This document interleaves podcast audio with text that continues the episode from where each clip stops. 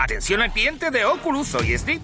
Sí, nuestro amigo llevaba días desaparecido y está en coma con sus gafas puestas. A ver, escuche con atención, amigo. Las gafas que le vendimos están dando pequeños fallos. ¿En serio está atrapado en la realidad virtual? Sí, por eso estamos localizando todos los aparatos para retirarlos, ¿lo entiende? Vamos a retirarlos todos.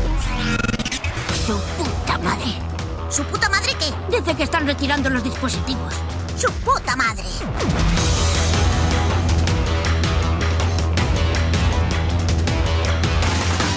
El futuro se construye sobre los pasos que damos en el presente. Cerca de 4.500 iluminados, inventores, científicos, todos juntos bajo un mismo techo, se reúnen cada año para mostrarle al mundo de lo que son capaces. Hoy, transitando las llanuras heladas del metaverso en esta primera hora virtual del 2020, estaremos con vosotros en un stand de la feria. Hugo, sello CPR, eh, ¿estamos teniendo muchas visitas? Eh, yo creo que sí, yo creo que este año pinta muy bien. Feliz año, Robiano. Feliz año. Manu, Rescuegamer, nuestro azafato que os ayuda con los visores. ¿Va bien la feria? Va bien, va bien, bueno. aún queda, pero va bien, va bien. Venga, vamos. Ramón Harold, el encargado de que todo esté bien organizado. ¿Qué tal? ¿Cómo estás? Muy bien, mucho lío, mucho lío. Mucho lío, claro que sí.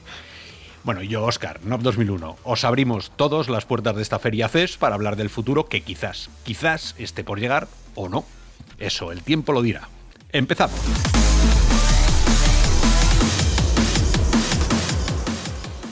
Y vamos a empezar, como siempre, hablando de esas noticias que han ocurrido no durante los últimos siete días, porque hemos estado todos de vacaciones. Por cierto, esperamos, Robianos, que las hayáis pasado igual de bien que nosotros. Y durante ese tiempo han ocurrido bastantes más cosas que el CES. Así que vamos a intentar resumirlas antes de entrar ya en lo que fue la, la feria. Así que, como siempre, Ramón, cuando quieras. Sí, correcto. Y como siempre, me gusta citar, bueno, la entrada del programa, ¿no? Creo que esta vez bastante fácil también, ¿no? Para no digas pistas, mira que lo digo, ¿no? No, de dar pistas. no es complicada, seguro que todos la, habéis pillado. Sí, pero había que decir número de capítulo y de, y, de temporada. si no, pues... no, pero ya, ya, ya está dando más pistas, ¿no? Bueno, pues eso, arrancamos el año y como dice Oscar, pues han ocurrido ciertas cosas desde el último programa que hicimos. Y es que, por ejemplo, Sony ha compartido de nuevo las unidades vendidas. En este caso hablan de que han alcanzado los 5 millones y bueno, es una cifra quizá podríamos esperar un poquito más, ¿no? Desde la última que era 4,2 en, en, en principios de 2019 y no sé vosotros si os esperabais que estuviéramos, pues eso, en 6 millones, no sé, ¿cómo lo veis? 5 millones es un 5 millones es un puñado para lo que estamos acostumbrados, claro. Esto cinco, si dice 5, se han vendido 5 millones de unidades de PlayStation, pues mal, muy mal. No sé si Xbox habrá vendido eso, pero en visores, oye, yo qué sé, es que podría ser mucho mejor, pero estamos donde estamos, ¿no? El 2019, finales, a ver en el 2020. Pero yo creo que es, jolín, 5 millones ya da para quien se quiera dedicar a hacer videojuegos. Oye, tiene hay un parque de 5 millones de posibles compradores. Esto ya no es moco de pavo. Es una, es una cifra importante, sobre todo si tienes en cuenta que al fin y al cabo PlayStation VR eh, está hecho a base de. Es un poco un Frankenstein, está hecho un poquito a base de cachos de cosas que Sony ya tenía ahí en medio. El PlayStation Cámara, eh, tenemos también ahí los Move, y al fin y al cabo lo que es el visor no era algo tampoco que. quiero decir que no tenía un despliegue técnico a la última, y aún así consiguieron mezclarlo todo, que tuviese sentido y sacar un periférico que valía lo mismo o más que algunos modelos de, de PlayStation 4 y ha vendido 5 millones de unidades. O sea, es el periférico, entre comillas, más caro de la historia de una consola y aún así ha vendido 5 millones de unidades. O sea, es respetable. Sí, yo, yo, yo, estoy más o menos en la línea de vosotros. O sea, pienso que a nivel VR, que es lo que nos eh, llama a nosotros, ¿no? Eh, es una cifra, pues, sin duda es el visor más vendido, ¿no? Así de, digamos, de los, de los visores VR, sin contar el Gear, el Gear de Samsung que te lo regalan con el, con el teléfono móvil. Eh, es el más vendido de, todos hasta la fecha. 5 eh, millones, se está hablando pues que si lo comparas con los ciento y pico de millones de PlayStation 4, pues a lo mejor no es un parque de visores tan grande, ¿no? Como a lo mejor se esperaban eh, la misma Sony seguramente se lo esperaría. Y también eh, me gustaría resaltar que se ha frenado un poco, ¿no? Ese, ese, ritmo de ventas. Es verdad que el año pasado, en, un año natural, se vendió más de un millón de unidades. Y este año, en, cambio, bueno, o sea, el año pasado, no hace dos años, se vendió más de un millón de unidades y el año pasado pues se han vendido unas 800.000 unidades. Eh, se ha frenado un poco ese ritmo de ventas que, que, trae el visor. Eso yo creo que sería lo más destacable. Pero bueno, la cosa sigue adelante y aunque Sony ya ha comentado que no va a estar en el E3, porque se van a centrar en llevar bueno, hacer eventos, según comentan, y no sé, bueno, las razones que dan es que no, o sea, le tienen un gran respeto a la, organización, pero no creen que la visión del E3 sea la adecuada para lo que están preparando para este año. como sabéis, en Navidad llega PlayStation 5, eh, de visor nuevo todavía no sabemos lo que ocurrirá, o sea, cuándo llegará, pero como sabéis, la versión que están vendiendo y que estos 5 millones van a poder utilizar la Play 5 porque es compatible con el visor. Y, de hecho esto puede que sea parte de la razón de esa frenada un poquito de ventas, porque aunque el visor va a ser compatible, algo que yo creo que es de celebrar por todo el mundo, eh, al fin y al cabo hay mucha gente que dice, bueno, pues si esto ya está bien, eh, habrá que esperar a ver qué van a sacar como una siguiente generación de VR también, porque si esto ya estaba bien, lo siguiente tendrá que estar mejor.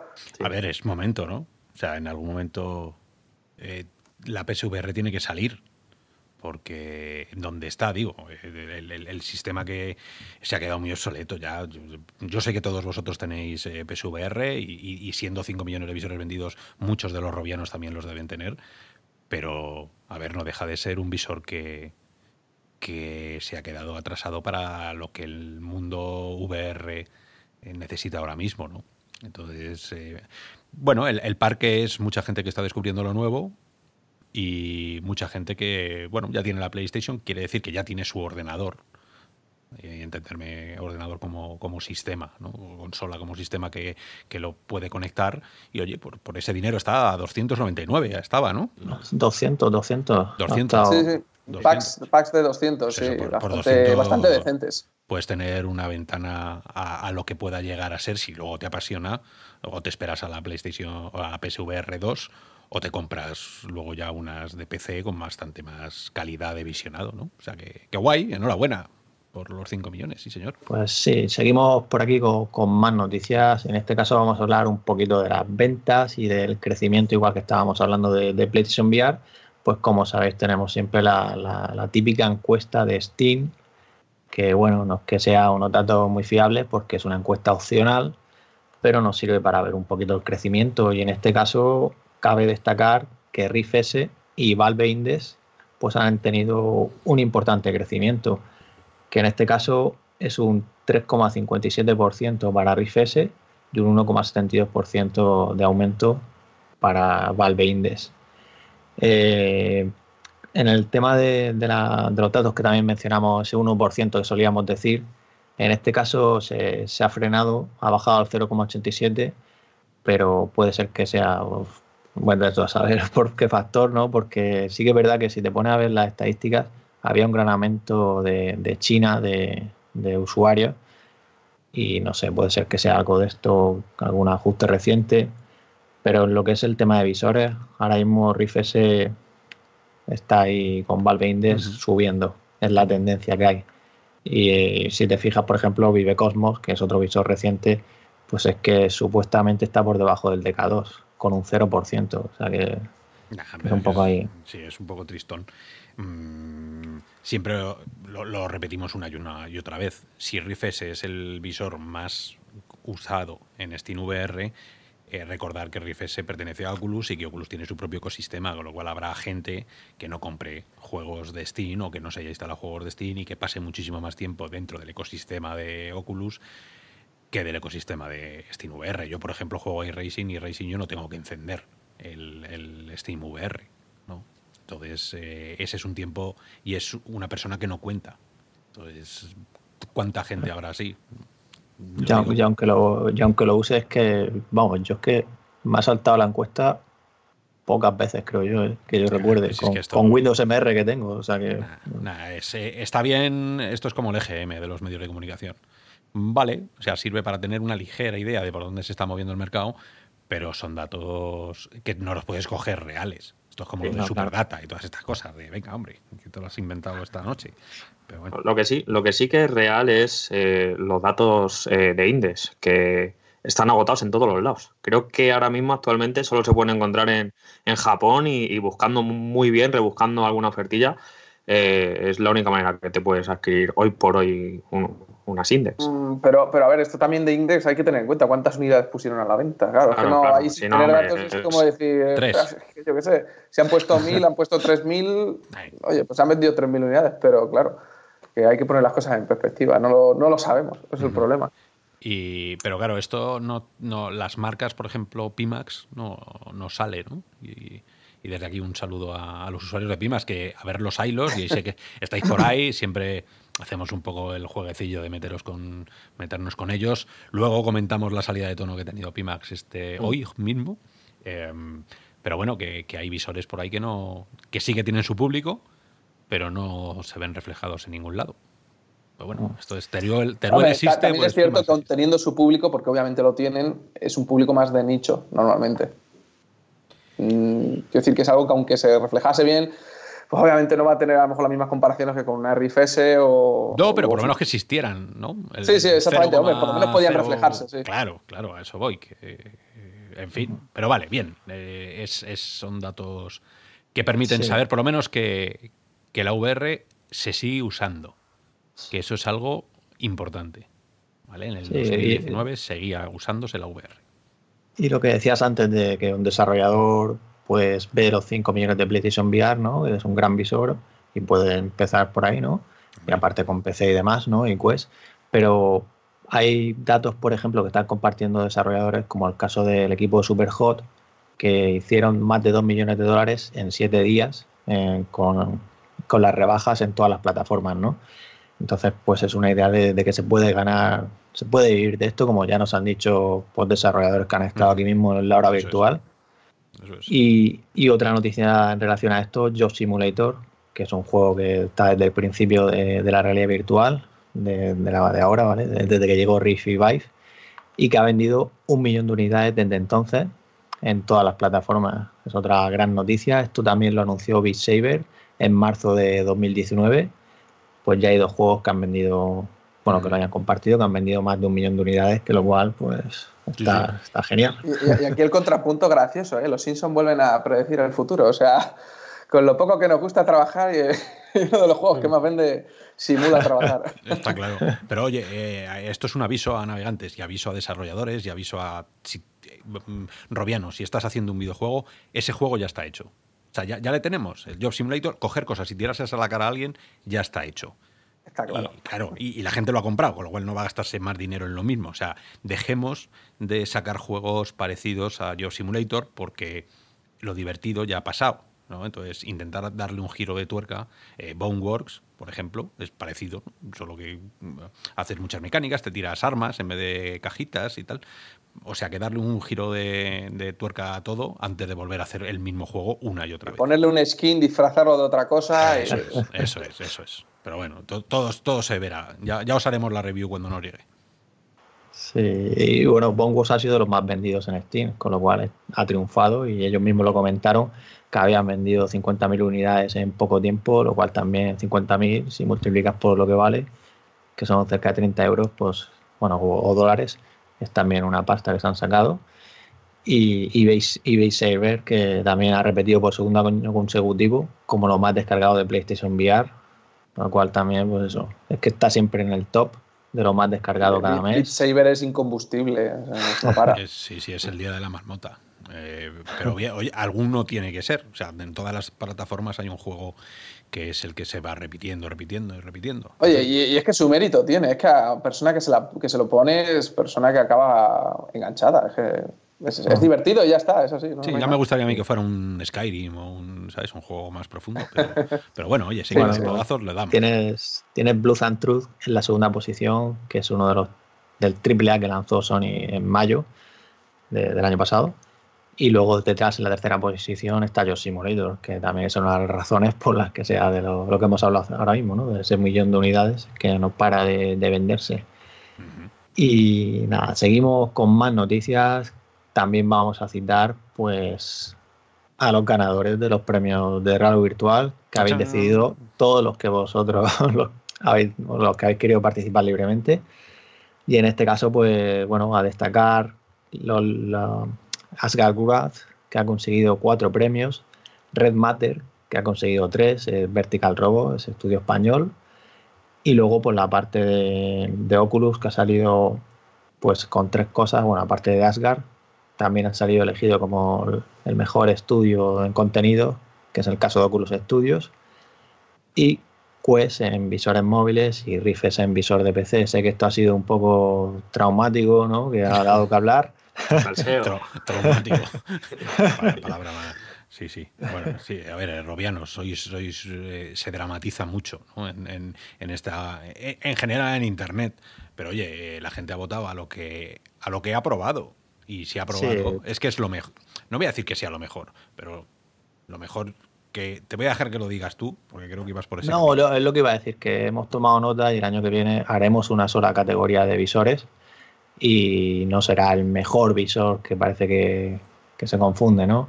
Le pondremos otro nombre para que sea como el visor del año o algo así, ¿vale? Para que no sea comparar técnicamente solo. Y si queréis que hacemos uno técnicamente, pues haremos una categoría técnica, ¿no? Pero claro, ahí también es lo que decíamos. Ah, entonces habría entrado otro tipo de visores también. Por, por el tipo, o sea, lo que hablamos, ¿no? Porque hay visores con, con mayores características técnicas que Valve Index, ¿no? Yo lo dejaría como está, sinceramente. A ver, todas las encuestas se da por hecho que tú primero votas lo que conoces, porque si votas lo que no conoces, yo podría votar las Barrio y no las he probado. A lo mejor las pruebo y digo, oye, pues eso no, no, me, no me convencen.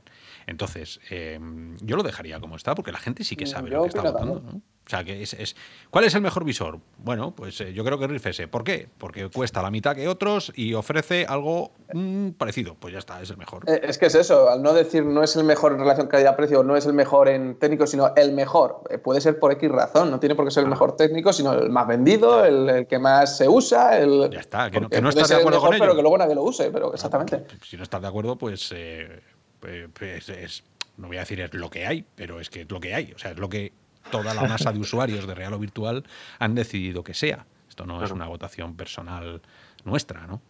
Eh, Sí, bueno, es que pare- parece eso precisamente, que muchos usuarios se piensan que somos nosotros directamente lo que, los que hemos llegado a esa conclusión y no es así, o sea, es la masa de usuarios de, de- de rock que está votando y está cada uno libremente dando su opinión ver y si eligiendo hubiera- el visor, el juego y, y el contenido que ellos desean. claro, si hubiera sido cosa mía, pues habría hecho mi aplicación la mejor. ¿Veis? Como no ha salido, pues eso no es, no es. Gracias a Oye, los pero, pero mención Acercado. especial, ¿eh? Mención especial. Mención ¿eh? especial. Eso- Bien, bien, Bien, Pero bueno, que veáis que esto pues, es te serví, democracia.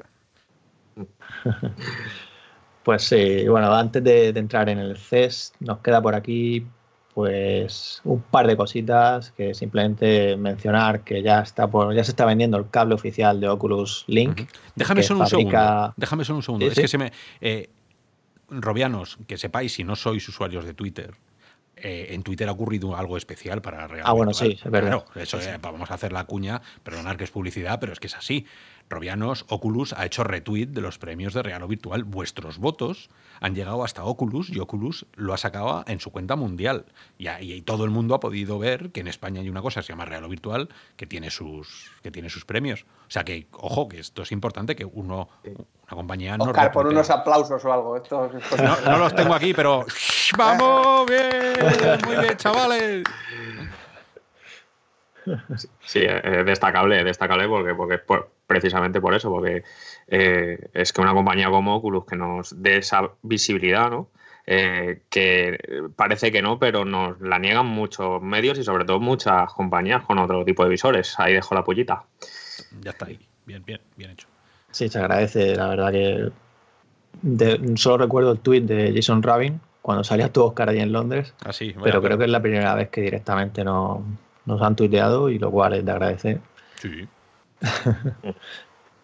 Bueno, Pues pues, nada, eh, pues- retomamos donde lo había dejado. Sí, sí, seguimos. No, lo que eso, que ya está eh, el cable de, de Link, ¿vale? El cable oficial, que se, se puede pedir ya en España, 89 euros, y en Europa y en todo el mundo. Ya sabéis, 89 euros, ese cable de fibra óptica que a priori pues mejorará la... Bueno, no, no creo que mejore lo que es eh, cosa...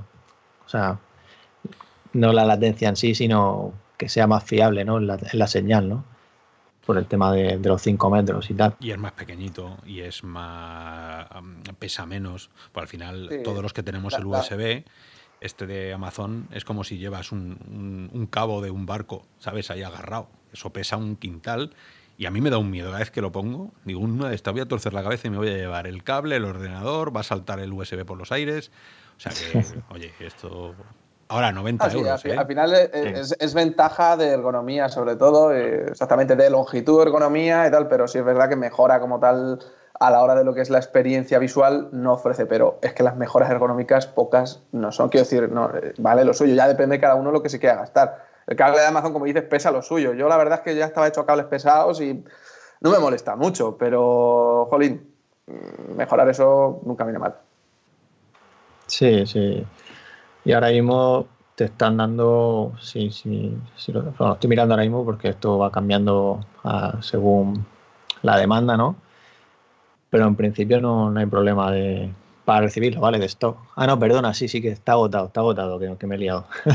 Está agotado. O sea que han- esto es lo mismo. Han hecho 5 y los han comprado los 5. Sí, sí, sí, está agotado porque lo están vendiendo en todo el mundo, como sabéis. Pues ahora mismo, si lo queréis, toca esperar. A menos que ya sabéis que podéis comprar cualquier otro cable USB-C compatible y disfrutar, como has dicho tú, el de Amazon, que vale también. Ahora qué, qué rápido pasa el tiempo, ¿eh? ¿Os acordáis cuando...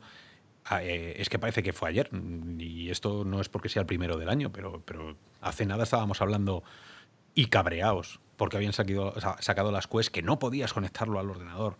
¿Y por qué? ¿Y por qué? ¿Y, por qué nos habéis hecho? Y, fuimos hasta San Francisco y le preguntamos allí, en, ¿no? en Londres, le preguntamos a Rubin, ¿pero cómo nos habéis hecho esto? Y ellos nos decían, tranquilidad, tranquilidad. Y, y mira, o sea, casi en un parpadeo eh, Ya. ya tenemos el cable aquí, que sí, que son 90 euros, pero porque es un pedazo de cable. Si lo quieres por 10 euros, tienes el otro, eh, eh, la cuerda esa de, que vende Amazon. O sea que, Y, y además rápido en todo, porque ha sido todo en un suspiro. O sea, anunciaron el tema de hand tracking, el Oculus Link, todo, y decían, "Ah, para el año que viene. Y ha llegado antes de, de- vamos, incluso antes de lo que decían. Sí, sí, por eso que, que yo estoy flipando. O sea, es, eh, parece que no, y esto no es echarle flores a, a Oculus por ser Oculus, es echarle flores a alguien que, que responde a lo que a las expectativas. ¿No? Que todo el mundo quería que se conectara Quest al PC, aun sabiendo que no iba a ser lo mismo que Riff Pues ahí lo tienes. Otras empresas mm, hablan mucho y no terminan de, de dar lo que prometen. Y además lo, lo que está por venir ¿eh? por, por parte de Wes. Eh, yo creo que está a la vuelta de la esquina, como creo que te medio confirmaron a ti, Oscar, allá en San Francisco, el tema del wifi, ¿no? Eh, por parte de, de Oculus. Eh, sí, Carmack dijo, sois unos agonías, eh, darme un pelín de tiempo, pero el pelín de tiempo sabemos que luego, como pasa con el cable, va mucho más rápido de lo que pensamos, sobre todo cuando se quitan responsabilidad, que eso es lo mejor que puede hacer una empresa. Esto no se va a ver tan bien como Rifese, allá vosotros. Pues ya está, con eso luego ya te quitas los, los mil problemas que va a haber en los foros. Es que esto no se ve igual. Ya te lo dije. Y, y lo contenta que ha salido la gente. Hombre, hombre, hombre. Claro. Ahora ya lo único que tiene que hacer es hacer un módulo para coger Riff S y poder llevártelo como las Quest. ¿No? Y ya cierras el, el bucle. Sí. Bueno, pues antes de entrar ya, simplemente rápidamente, de Quest estábamos hablando, Apex Construct de Quest, sus títulos en español, esto creo que es importante destacarlo, ¿no? Porque como Ya, sabéis, siempre, siempre estamos pidiendo el idioma, ya sabéis, no Spanish, no Barty, pues a ver, no son las voces, pero por lo menos vamos a poder leer la historia y enterarnos de lo que ocurre, ¿no? En este juego, esta aventura de Fast Travel Games. Y luego Lenovo ha lanzado VR Classroom 2, que es una nueva versión de la solución que ofrecen Integral con hardware, software, para que los profesores, los centros educativos, pues puedan impartir lecciones en realidad virtual. Esto el día de mañana ya sabéis que pues será, yo creo que será algo muy común. Y lo, lo, lo que comento también de esta noticia, que creo que es interesante, es el tema de que el visor que viene de serie ya no es Lenovo Mirage solo, sino que es Lenovo Mirage VR S3. Pero es que si, si veis el diseño que tiene, es un visor standalone 3.2 con un 835, el mismo de Quest, y 1920 por 2160 por ojo. Estas, pico, cara- ¿no? Parece. estas características, y es que el, tú, tú abres el Pico G2 4K y es que es igual. Le han cambiado lo que ponía Pico por Lenovo y es igual, es el mismo visor. Yo creo que, a ver, no lo ponen en el comunicado que han hecho, pero yo creo que habrán llegado a algún acuerdo con Pico. Pero eso es lo que os digo, que, que han dejado ya de lado totalmente Daydream, ya no solo la, la carcasa eh, que, que, hablamos, la View, el Daydream View, uh -huh. sino también el mirar solo ya, que nuevo no lo coja para algo suyo, ¿no? Pues ya es en plan, pues hasta luego ya totalmente lo que es la parte standalone, que también lo intuíamos la, la, cuando hablábamos, ¿no? Lenovo, Lenovo que ha hecho de todo, ¿no? O sea, Lenovo se ha metido en todos los fregados que pueda haber en, en la VR. O sea, tiene de Riff S, que sabéis que es, sí. es, es, lo que es. Eh, pero es verdad que está, ha hecho visor, está en ha hecho visor. Todo, sí, sí. sí, sí, es que ha hecho mandos, ha hecho tracking, ha hecho. Pues le, ha comprado la patente del aro a Sony. Sí, es que yo, la verdad es que estoy atónito.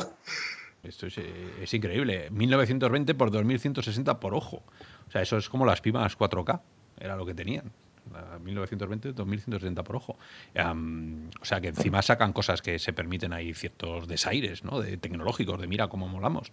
Luego, no sé qué sí. mercado. Como esto, ninguna marca, salvo Sony, ha dicho los visores que han vendido. Seguimos aquí hablando de, de pues sí, pues serán importantes. No sabemos si están ¿Os palmando. da miedo eso? ¿De que sea la única que lo haya dicho? Es un síntoma. O sea, si tú vendes 20 millones de visores, sales mañana y sacas en el telediario una pieza y la pagas en todo el mundo, en todos los canales. Si no lo dices, eh, juegas al despiste como juegan todas. ¿no? Porque quien más y quien menos debe estar perdiendo. Yo, yo aún así con Quest tengo muchísima curiosidad, porque habiendo seguido muchos Reddit y Twitter y un montón.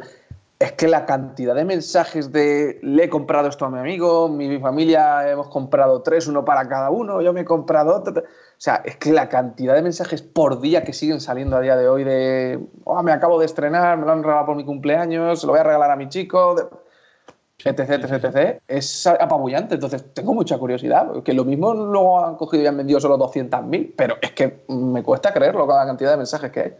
Bueno. Aparte que se, el stock lo mismo, eh, bueno, esto es lo mismo que estábamos diciendo, el stock se va agotando y va saliendo, o sea, la van vendiendo conforme, conforme las fabrican, pero claro, no sabemos el ratio de fabricación que tienen. Uh -huh.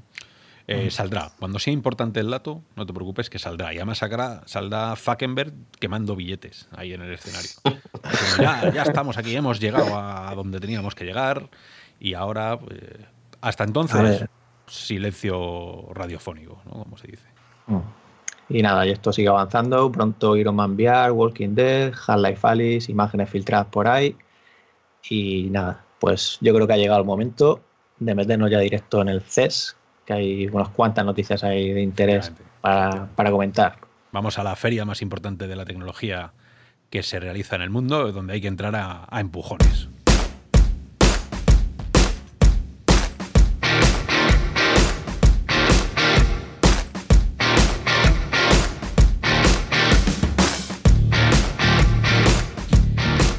Empujones por el público y empujones por la cantidad de cosas y, de, y, la, y están, o sea, 4.500 empresas se han presentado en el CES este año con sus inventos, con sus locuras.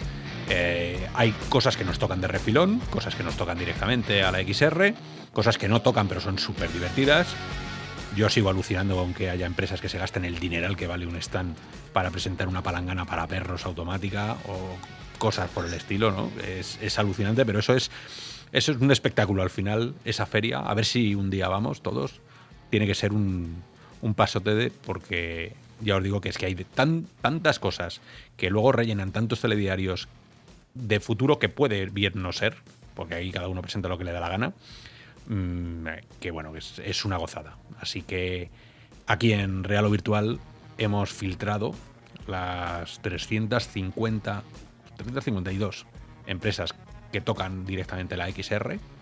Y os vamos a comentar algunas de las que ya sabéis, que se han comentado en otros sitios, pero seguro que os lleváis alguna sorpresa con otras empresas que hemos detectado que son igual de importantes, pero que solo sabemos que son importantes los que vivimos en la realidad virtual. Así que si queréis, eh, empezamos por el listado, Ramón, que tú tienes, un listado más amplio. Sí. Y luego, de vez en cuando, picoteamos cosas más extrañas, si os parece. Vale. Vale, pues yo creo que, que, deberíamos empezar por la noticia que creo que más ha llamado la atención, que no es otra que el, el, prototipo de Panasonic, por el diseño que tiene tan ligero y porque puede ser quizá el posible futuro, quizá no tan lejano de, una próxima generación o, nuevos visores que llegue incluso este año, ¿no? Porque ya hilo con la noticia también de Pico, porque Pico también prepara un visor, un visor ligero.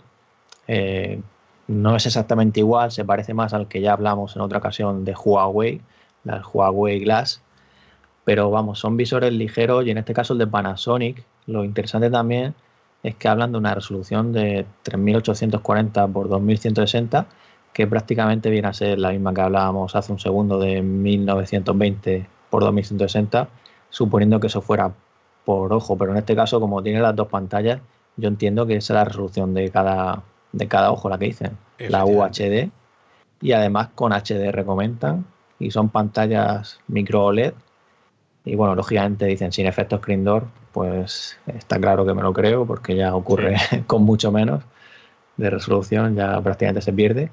Y bueno, y aquí también que parten de la, de la experiencia de la empresa por el tema de, la tecnología, ¿no? de lo que han implementado aquí con el sonido, con de, de, la óptica incluso de sus cámaras digitales Lumis y el sonido de productos Technics, que es otra de, de Panasonic también. Y bueno, yo creo que a mí me llama bastante la atención, pero yo, la verdad es que habría que ver esto si, si pesa, pero ya ellos mismos lo dicen que es un producto que han llevado de referencia y que van a seguir mejorándolo.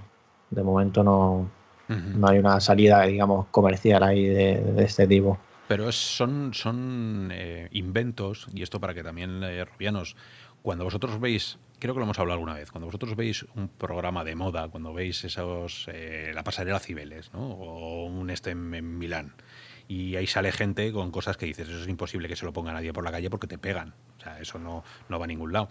Sí que va a ningún lado. Luego es una tela en particular, luego es un pliegue en particular, luego es un material en particular que han utilizado y que luego seguro que va a utilizar en, Zara y se va a utilizar en las camisetas de todo el mundo. O sea, son adelantos que parece que son eh, completamente inviables, pero no es eso. O sea, de, de Panasonic me quedo con el, el formato, dos pantallas separadas que no tienen por qué estar metidas en la misma caja. Me quedo también con el IPD, esa tuerquecilla que tocas entre medias de las dos pantallas para, modificar el IPD, que ya Palmer, sí, Palmer dijo que, le había gustado mucho, que era muy ingenioso. Y me quedo con lo más de lo más de esta noticia para mí, que es el micro LED. El micro LED es la pantalla del futuro, la pantalla de que va a revolucionarlo todo, tanto la AR como la VR, y es de enhorabuena que esté ya aquí.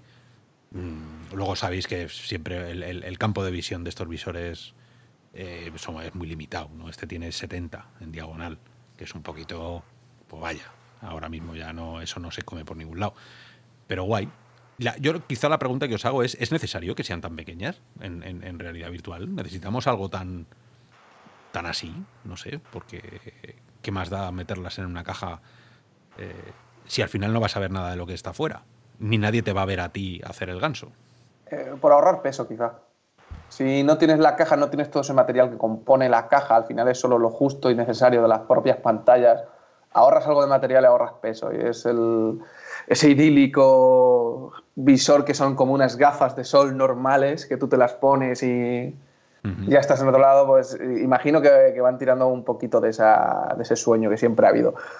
Pero bueno, eh, al final eh, es como todo. Y bueno, supongo que si esto es como la moda, como tú has dicho, también, igual que están esos pliegues que se usan, también están esos vestidos de bolsa de basura que luego pues, no se usan para nada. Entonces, pues, ah, el, problema es que en, la moda es muy fácil ver lo que a lo mejor sí se puede usar y lo que no, porque hay cosas que son realmente estrambóticas y que obviamente de ahí a lo mejor no se saca nada, pero de aquí es más complicado, porque aquí ya depende de hacia dónde tire el mercado y lo que acabe funcionando en él, porque esto es un poco echar el dedo al aire.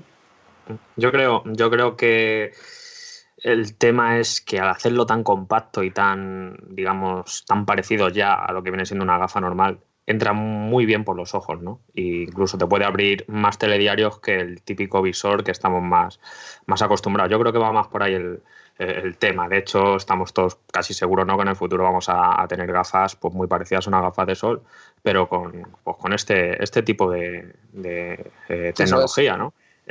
lo que me llama la atención, igual que a ti, Oscar, es sin duda los, micro LED, ¿no? O sea, yo estoy deseando probarme un visor eh, que tenga este, esta tecnología y de verdad eh, notar ese, ese salto ¿no? que, que- que seguramente notaremos con, con nuestro ojo clínico ¿no? para, para este tipo de, Claro. de pantallas. Esto para los robianos que no estén puestos en lo que es el micro LED, además de ser micro, o sea, muy, muy pequeñito, es que los LEDs que tienen detrás son.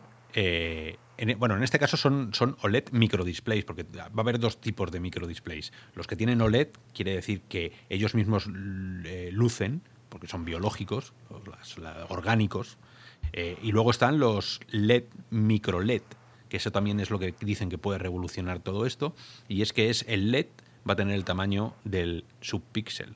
Sea, imaginaros mi- millones de pequeñitos LEDs que puedes controlar en, en- en- en millones de, de pequeñitos subpíxeles. ¿no? Entonces, esto es esas tecnologías de mi- miniaturización que, que van a hacer por fin que dejemos de ver todas las imperfecciones de las pantallas de ahora, ¿no? Pero bueno, yo las pantallas, si me permitís, solo de este, de este visor, porque es el único visor, o es de los pocos visores de realidad virtual que han aparecido en el CES. Eh, si a mí me dices que esos cristales, que, porque tengo la foto delante de Palmer Luckey, que está ahí el tío gustándose a sí mismo, eh, si ese, esos cristales que te tapan la luz fueran cristales electrocrómicos, que se llaman, que son otra de las tecnologías, y aquí ya meto la primera compañía que seguramente no se esté hablando de ella, que se llama Argilink. Esta gente hace eh, cristales electrocrómicos y tenían, están allí en el CES. Quiere decir que esos cristales pueden ser opacos o pueden ser transparentes, dependiendo de lo que tú quieras, controlados vía software. En un momento dado, tú quieres estar en realidad virtual, esos cristales se van a oscurecer de tal forma que solo vas a ver las pantallas. Eh, imaginaros lo que puede ser eso en el, futuro, que, puedas abrir la lente y que puedas que la pantalla pueda ser transparente en un momento dado. Bueno, es esas cosas del futuro que el CES siempre está pululando por ahí en, en algún stand. Sobre todo si, si se pudiera apagar eh, la parte de la pantalla que, que- tú quieres ¿no? en, ese momento. Entonces, ahí sí de verdad se notaría ese salto cualitativo, en, sobre todo en la realidad aumentada, ¿no? que, es lo que siempre pasa. ¿no? Cuando te pones un dispositivo de, de- realidad aumentada, pues el negro es que es imposible hoy por hoy eh, que, es que, que en realidad tape eh, la visión que tienes ¿no? a través del cristal. Y, y aún así, fíjate que esa es la única cosa que yo creo que nos ha vendido la ciencia ficción y que no nos acaba de gustar. que Es que lo- al fin y al cabo, la realidad aumentada, todo ese tipo de cosas, los hologramas siempre han sido translúcidos. Pero nosotros queremos que sean opacos. Claro, pero eso es imposible. ¿no? O sea, ahora mismo eso Sí. es, es imposible. Y me hace mucha gracia porque hay mucha publicidad que te llega de cosas que tú ves ahí un negro. O sea, ves, ves la pantalla y ves el icono, y en el icono del AR, que luego hablaremos de Enreal y todas estas cosas que tenemos apuntadas, eh, verás un icono negro. Pues, Así, te ponen el objeto Claro. como que de verdad está me, ahí. me estás tomando el pues, pelo, o sea, vete, vete a freír puñetas, ¿sabes? No me tomes el pelo, eso es imposible, no puedes hacerlo, no puedes hacerlo. Y eso, robianos, tenéis que saberlo. El negro no existe en la AR. Pero bueno, vamos a seguir con, con Sí. más cosas. Ya, ya- que saca el tema de, Pico, creo que es interesante. de- bueno, estos modelos yo creo que si se reducen y siguen ofreciendo las mismas características, porque ahora mismo los que están enseñando son tres DOF. Entonces, sí, sin el posicionamiento absoluto, yo creo que, que vamos muy para atrás, ¿no? A día de hoy ya no, yo no concibo ese visor, aunque sí que es verdad que para ver contenido y sobre todo si te vas en un avión, Oscar, tú esto te has pegado un viaje bueno ahí con, con, la- con las Quest viendo Sí, hombre. es, es lo mejor que me ha pasado en, en- en todo el viaje, en serio. Robianos, si tenéis unas Quest o tenéis unas Go, o el visor que tengáis standalone, eh, y os vais a hacer un viaje en avión, por favor, ponéroslas. Porque es que yo me, me- estaba en un cine solo. Skybox VR te permite verlo en un cine. Me bajé la película así, porque hay Netflix o no sé qué me estaba viendo, The Expanse. No me dejaba verlo. Bueno, pues me la bajé. Lo estoy pagando, pero la bajé. Y me la metí en el visor. Y me pegué toda la serie entera. Me pegué cinco capítulos seguidos en un cine solo. Y es que no- tenía un tío pegado al lado, tenía a mi mujer también pegada al lado. de- el- el- el- el- me tocaba de vez en cuando la, azafata para decirme, oye, ¿quieres comida? Pero que yo estaba fuera del avión. Estos son usos reales, prácticos de la realidad virtual. O sea, aquí no solo hablamos de, de lo que nos gusta, sino del uso que le damos. Y yo creo que tenéis que Correcto. probarlo. Yo eso Sí, lo he sí. hecho en tren y la verdad Sí. es que es una experiencia buenísima por eso, porque te aíslas un montón, pero sí que es verdad también que en el tren al... eh, y fijaros hasta qué punto puede ser bueno el tracking de Quest, de que lo que se veía por la ventana cuando el tren se acercaba o se alejaba de ciertos montículos y demás, el tracking lo detectaba y era como que yo me estaba moviendo hacia la derecha o hacia la izquierda, era, era muy curioso. Eh, pero fuera de eso, cuando el tren va recto y no hace esas cosas raras, la verdad es que es una experiencia buenísima. Y, si no, ya no solo para ver películas, incluso para pescar. Por ejemplo, yo me pongo el Real Fishing VR, que a mí me encanta para relajarme. Y eso que no conlleva mucho movimiento, eh, sí, eh, vamos, es que te abstraes totalmente. Sí. Sí, por eso. No, quiero decir que, para, para, ver películas y tal, entiendo ese 3.2, ¿no? Que no nos da falta el 6.2. Pero eso, aquí lo interesante de, Pico es que también, ah, bueno, son pantallas LCD de 1600 por 1600 a 90 Hz, pero lo que comentan también es que, o sea, por el tamaño que han utilizado lentes Pancake, que os sonará de, aquí de, Abras y sus charlas en el Conet, ¿no? Cuando hablaba de los lentes, las diferencias de lentes, pues son unas lentes que permiten reducir la distancia, digamos, focal entre la lente y la pantalla y hacer este, estos visores más pequeños, con lo cual me parece también otro gran avance. Y en este caso sí que Pico está hablando de que, de que quiere sacar esto este año, con lo cual, a ver, o sea, ahí se conectarán al móvil. Este sí que va por cable al móvil, que yo imagino que será la, la referencia esta de Qualcomm que anunció a principios del año pasado, que le llaman XR Optimized. Entonces tú te compras un móvil que sea XR Optimized y unas gafas como estas o las gafas de Enreal, que son también estas tipo gafas de sol que hablabas hace un momento, ¿no? De, realidad aumentada. Y disfrutar de, contenidos del teléfono, que es al final que lo renderiza y te lo manda ahí por el cable. Pues eh, yo tengo muchas ganas de probar esos sistemas para ver realmente la capacidad, no solo, bueno, la capacidad gráfica la sabemos, pero la capacidad de batería que esa es una de las grandes, grandes fallos que tenía la, realidad virtual basada en el móvil, que al final chupaba batería aquello como y se calentaba como, como, el demonio. ¿no? Si esto han conseguido que la batería del teléfono no se te drene en, media hora, mm, va a estar bien. Ahora, si el teléfono se queda tostado a la media hora y encima te quemas medio muslo, mm, pues, eh, pues mal, ¿no? Entonces esas son las pruebas que quiero, que quiero hacerle yo personalmente, vamos. Yo la verdad creo que eso no va a llegar a... Porque al final el móvil es lo que es y es una herramienta muy usada hoy en día y en cuanto tengas algo que, aunque no lo drene muy rápido, pero en cuanto tengas algo que te quite parte de la batería, lo acabas notando al final del día y más cuando hoy en día los móviles duran un día, los, los que más cerca de los dos días. Entonces es una cosa que... Vamos, yo al final creo que no, salvo que tengas el cargador cerca y sepas que vas a poder cargarlo después y tal, es un uso que no le, no le veo. Y fíjate que he tenido Gear VR y los he disfrutado, pero es que una vez he pasado a tener unas, unas Quest, por ejemplo, que ya no dependo del móvil, es que es una maravilla al final. No tener que depender de, drenar tu teléfono, que es una herramienta que usas mucho. Sí, le veis futuro. o sea, está claro que, Manu, eh, tú no le ves futuro. Yo estoy contigo pero no lo sé. O sea, cuando un fabricante dice, no me voy a gastar el dinero en un Snapdragon X, el 835, el 845, el 855, el que sea, o el X2, el, este de XR, em, y, lo, y lo voy a dejar que el usuario lo haga, tienes que abaratar los costes muchísimo, ¿no? Para que te merezca la pena. Porque si no. Sí, esa es otra, desde luego. Yo, estoy seguro que tu Resquest tienes un power bank ahí amarrado a tu Quest, ¿no? No, no, fíjate, o sea, tengo un power bank y lo tengo, y uno bien grande, 20.000 miliamperios, que uso para cargar tanto el móvil como. Bueno, le, he hecho las Quest, ¿no? O sea, me he pegado sesiones gordas y alguna vez, pero normalmente siempre cuando me he pegado una sesión gorda tenía un enchufe a mano y casi que he preferido enchufarlas al enchufe. Lo tengo y fíjate que compré el Powerbank precisamente para, para, Quest, pero al final no le he acabado dando tanto uso. Alguna vez me lo he puesto en el bolsillo, pero no, ¿eh? la verdad. Te lo, decía, te lo decía por eso, porque al final pues solo, o sea, la solución a eso lo tienes con un Powerbank, igual que se hace con el autónomo también, con un Quest, por ejemplo, ¿no? Que le pones la, la batería, la batería adicional esta. Entonces yo, yo por ahí creo que, o sea, que sí, sí, más, puede, más accesible, más, más, fácil que, que Gear VR. Gear VR es que tenías que meter el móvil, es que ese es el problema. desde, luego es, un, es, una mejora con respecto a eso, pero sigo pensando que el móvil está para lo que está muchas veces. Yo, sí le veo cierta utilidad. Habrá que ver luego a la hora de la verdad si realmente es algo que, usa todos los días y ya está, ¿no? Claro. al final quien lo tiene que decidir es el mercado, ya veremos. Sí, pues mirar, eh, permitirme eso, otra, otra, algo que nos van a contar, eh, otra de esas empresas, hablando de baterías, eh, una empresa que se llama ZAG, Z-A-G-G, si queréis mirarlo, ha sacado una batería en este CES por 160 dólares, ahí es nada, pero es una batería que tiene 60.000 miliamperios y que tiene hasta enchufe normal y corriente. O sea, un enchufe de- de- normal. Eso, eso. Y es- y- ¿Cuánto y es- ocupa?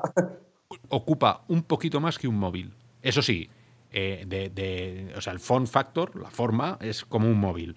Lo que pasa es que es como si apilas siete móviles. O sea, es, es- es como, Claro. un, es como un sándwich. No, pero no es esa salva. No es una UPS que tiene ruedas y que vas con un carrito como si fuera un Sí, perrito. pero que al final, si tienes un enchufe normal, ya solo el enchufe de. O sea, solo el enchufe te ocupa ya algo de. Claro, pero es que esto, pero es que esto tiene, es que puedes arrancar el coche.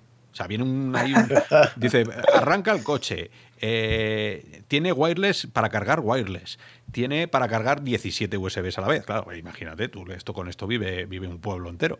Eh, pues mira, avances técnicos que están saliendo en el CES, que normalmente no se hablan de ellos, ya están este tipo de baterías. Si tú coges esta pedazo de mega batería y te la llevas a el bolsillo con un cinturoncito y te lo cargas al Quest, yo creo que puedes vivir dos años seguidos en el Quest. Por un casual, sabe, ¿sabes lo que pesa?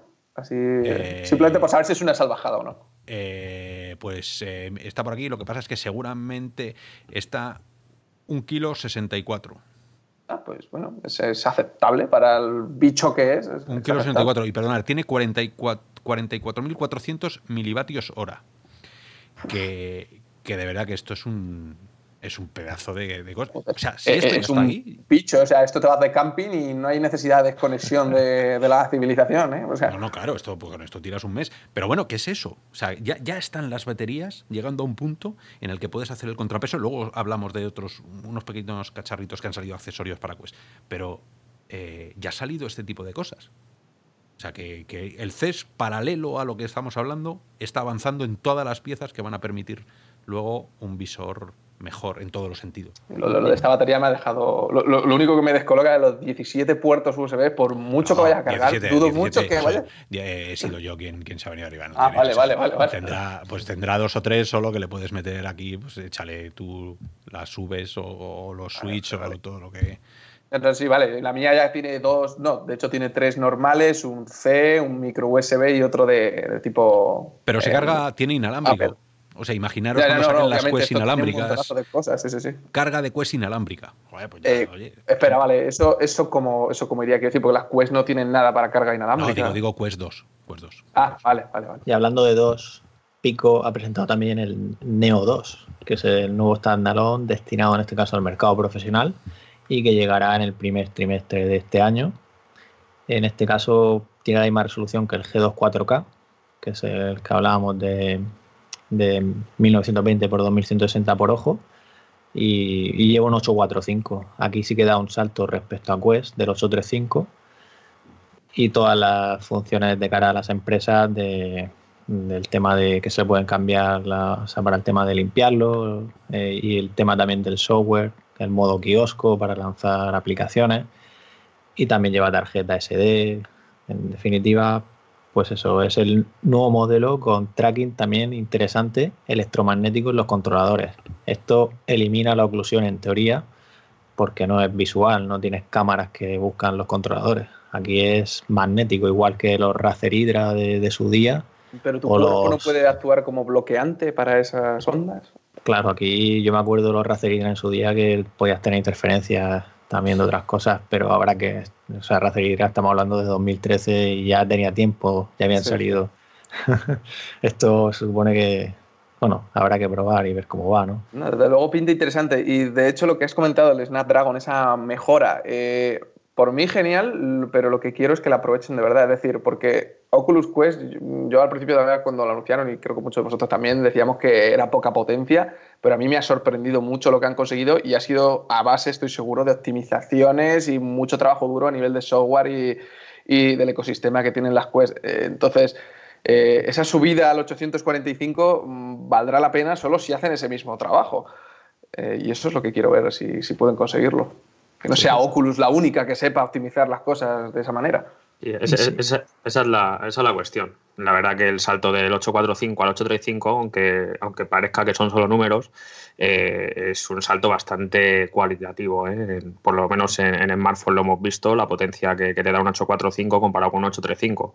En su día, cuando se anunció web, pues es verdad que todos coincidíamos, yo creo, eh, en que le hubiera venido de perlas el 845 o incluso el 855, pero también hay que tener en cuenta que con ese tipo de procesadores eh, seguramente se habría disparado mucho el, precio del visor. Y sobre todo luego ya con el tiempo, viendo pues las virguerías que se está haciendo y los desarrolladores, eh, los títulos y las aplicaciones que nos dan, aprovechando el 835 al máximo, pues es una pasada. Y ahí coincido contigo, Manu, en, que la clave es esa, ¿no? que, que se aproveche ¿no? este, este, este, este 845 que, que, le da esa potencia extra en comparación al 835 y la verdad es que a mí eh, Pico es una, es una compañía, no sé a vosotros, pero que siempre la, tengo como con muy buena estima, o sea, suele hacer productos de bastante calidad y, siempre es muy bueno que lleguen al mercado, eh, sobre todo standalones, ¿no? que, que intenten eh, darle un poco de guerra a Oculus y ojalá se afiancen en el mercado. En la parte empresarial, claro. Y aquí otra, otra gran noticia es el seguimiento ocular. Tienen dos modelos, Neo y Neo 2 Elle, que en este caso es de Toby, que es el mismo fabricante que, le ofrece también el eye tracking a, a Vive Pro Elle. Y bueno, gran noticia, ¿no? Que el tracking, aunque sea en el mundo empresarial, pues bueno, pues se vaya imponiendo el tracking de ojos, ¿vale? El tracking ocular. Que yo creo que esto será una pieza clave ya para pues, siguiente generación de visores, me imagino. Yo alucino que no, que no esté que no esté más extendido. Y es que lo llevamos hablando en, muchos podcasts. Ramón, ¿te acuerdas? si salimos claro, claro. y estaba hecho. hace tres este era el que probamos, era, el de, Toby. No, sé si realmente merece la pena. O sea, bueno, es una cosa que todavía no está implantado, tampoco lo sabemos, pero eh, claro, quizá no está implantado más porque a lo mejor todavía no compensa tanto. Quiero decir, al final, si tú metes un, un eye tracking, es sobre todo para potencia necesaria a la hora de ejecutar los programas y juegos que vayas a ejecutar en VR. Pero eh, quizá el, hardware necesario también para meter ese eye tracking, el software necesario para ello, la optimización que necesita también ello, eh, todo lo que necesitas para meter ese eye tracking, quizá ahora mismo a muchas compañías no les compense en tiempo, esfuerzo, dinero, lo que sea, como, como lo que es métele más fuerza bruta, échale más leña al fuego. Mm, sí, pero. No lo sé, estoy preguntando porque no, no, sé. O sea, evidentemente tiene, hay una razón de peso por lo que no están, que desconocemos. Puede ser el precio, puede ser tecnología, puede ser eh, que nadie todavía sabía utilizarlo o, que no hay un SDK de consumo para que... Incluso latencia también, porque al fin y al cabo son cámaras que están mirando tus ojos. Es otra latencia más que añades que... Bueno, ahí va bien, ¿eh? Sí, ¿te acuerdas que hace tres años iba de escándalo? O sea, que ahora han tenido que hacerlo mejor. Sí, yo, y yo probé el Bike Pro en el, en el, o sea, en el MWC de Barcelona del año pasado. Y, va, bastante bien. Sí, sí. pero bueno, no, solo no está, o sea, está Toby, pero hay más empresas. ¿eh? Yo he descubierto, en el, había un stand de una gente que se llama iTex, ahí de ojo, y estos hacen lo mismo, hacen seguimiento ocular. O sea que, ya hay, primero hay competencia, segundo se sabe cómo se hace, tercero, vamos a hablar en un ratito de los drivers NVIDIA que permiten el foveated rendering, pero eh, fijo, el centro de la pantalla no sabe dónde estás mirando y solo va a hacer el centro, con lo cual ya es que está, o sea, lo está pidiendo a gritos, a gritos. Ya está la tecnología que permite hacerlo, ya tenemos la industria que lo fabrica, ya puede ser miniaturizado para meterlo en un, en un visor. Jolín, aquí estamos esperando. Pues ojalá llegue con Quest 2, porque podría reventarlo si llega. Yo creo que es cuestión de tiempo que se estandarice ¿eh? en, el mercado. Falta que algún visor mm, de alguna compañía importante dé ese salto, más allá de, de las de la Vive Pro eh, pero algo a nivel a nivel usuario, ¿no? Que, que, dé ese, ese, salto y quizá, es como decías tú, eh, a lo mejor no hay un SDK todavía muy amigable ¿no? para que le metan mano quizá pueda, quizá pueda ser una de las razones. No lo sé, pero vamos, si esto no está el año que viene en un visor de consumo, eh, es para hacérselo mirar, sí, es para que venga alguien y nos cuente. Será por algo porque no conocemos exactamente. Pues sí, no lo sé, yo lo sé. bueno, venga, pues eh, seguimos dando una vuelta por el. Sí, sí, yo ya. Vamos a seguir hablando de visores y ya luego hay, hay otras cosillas por ahí, pero vamos a seguir con los visores.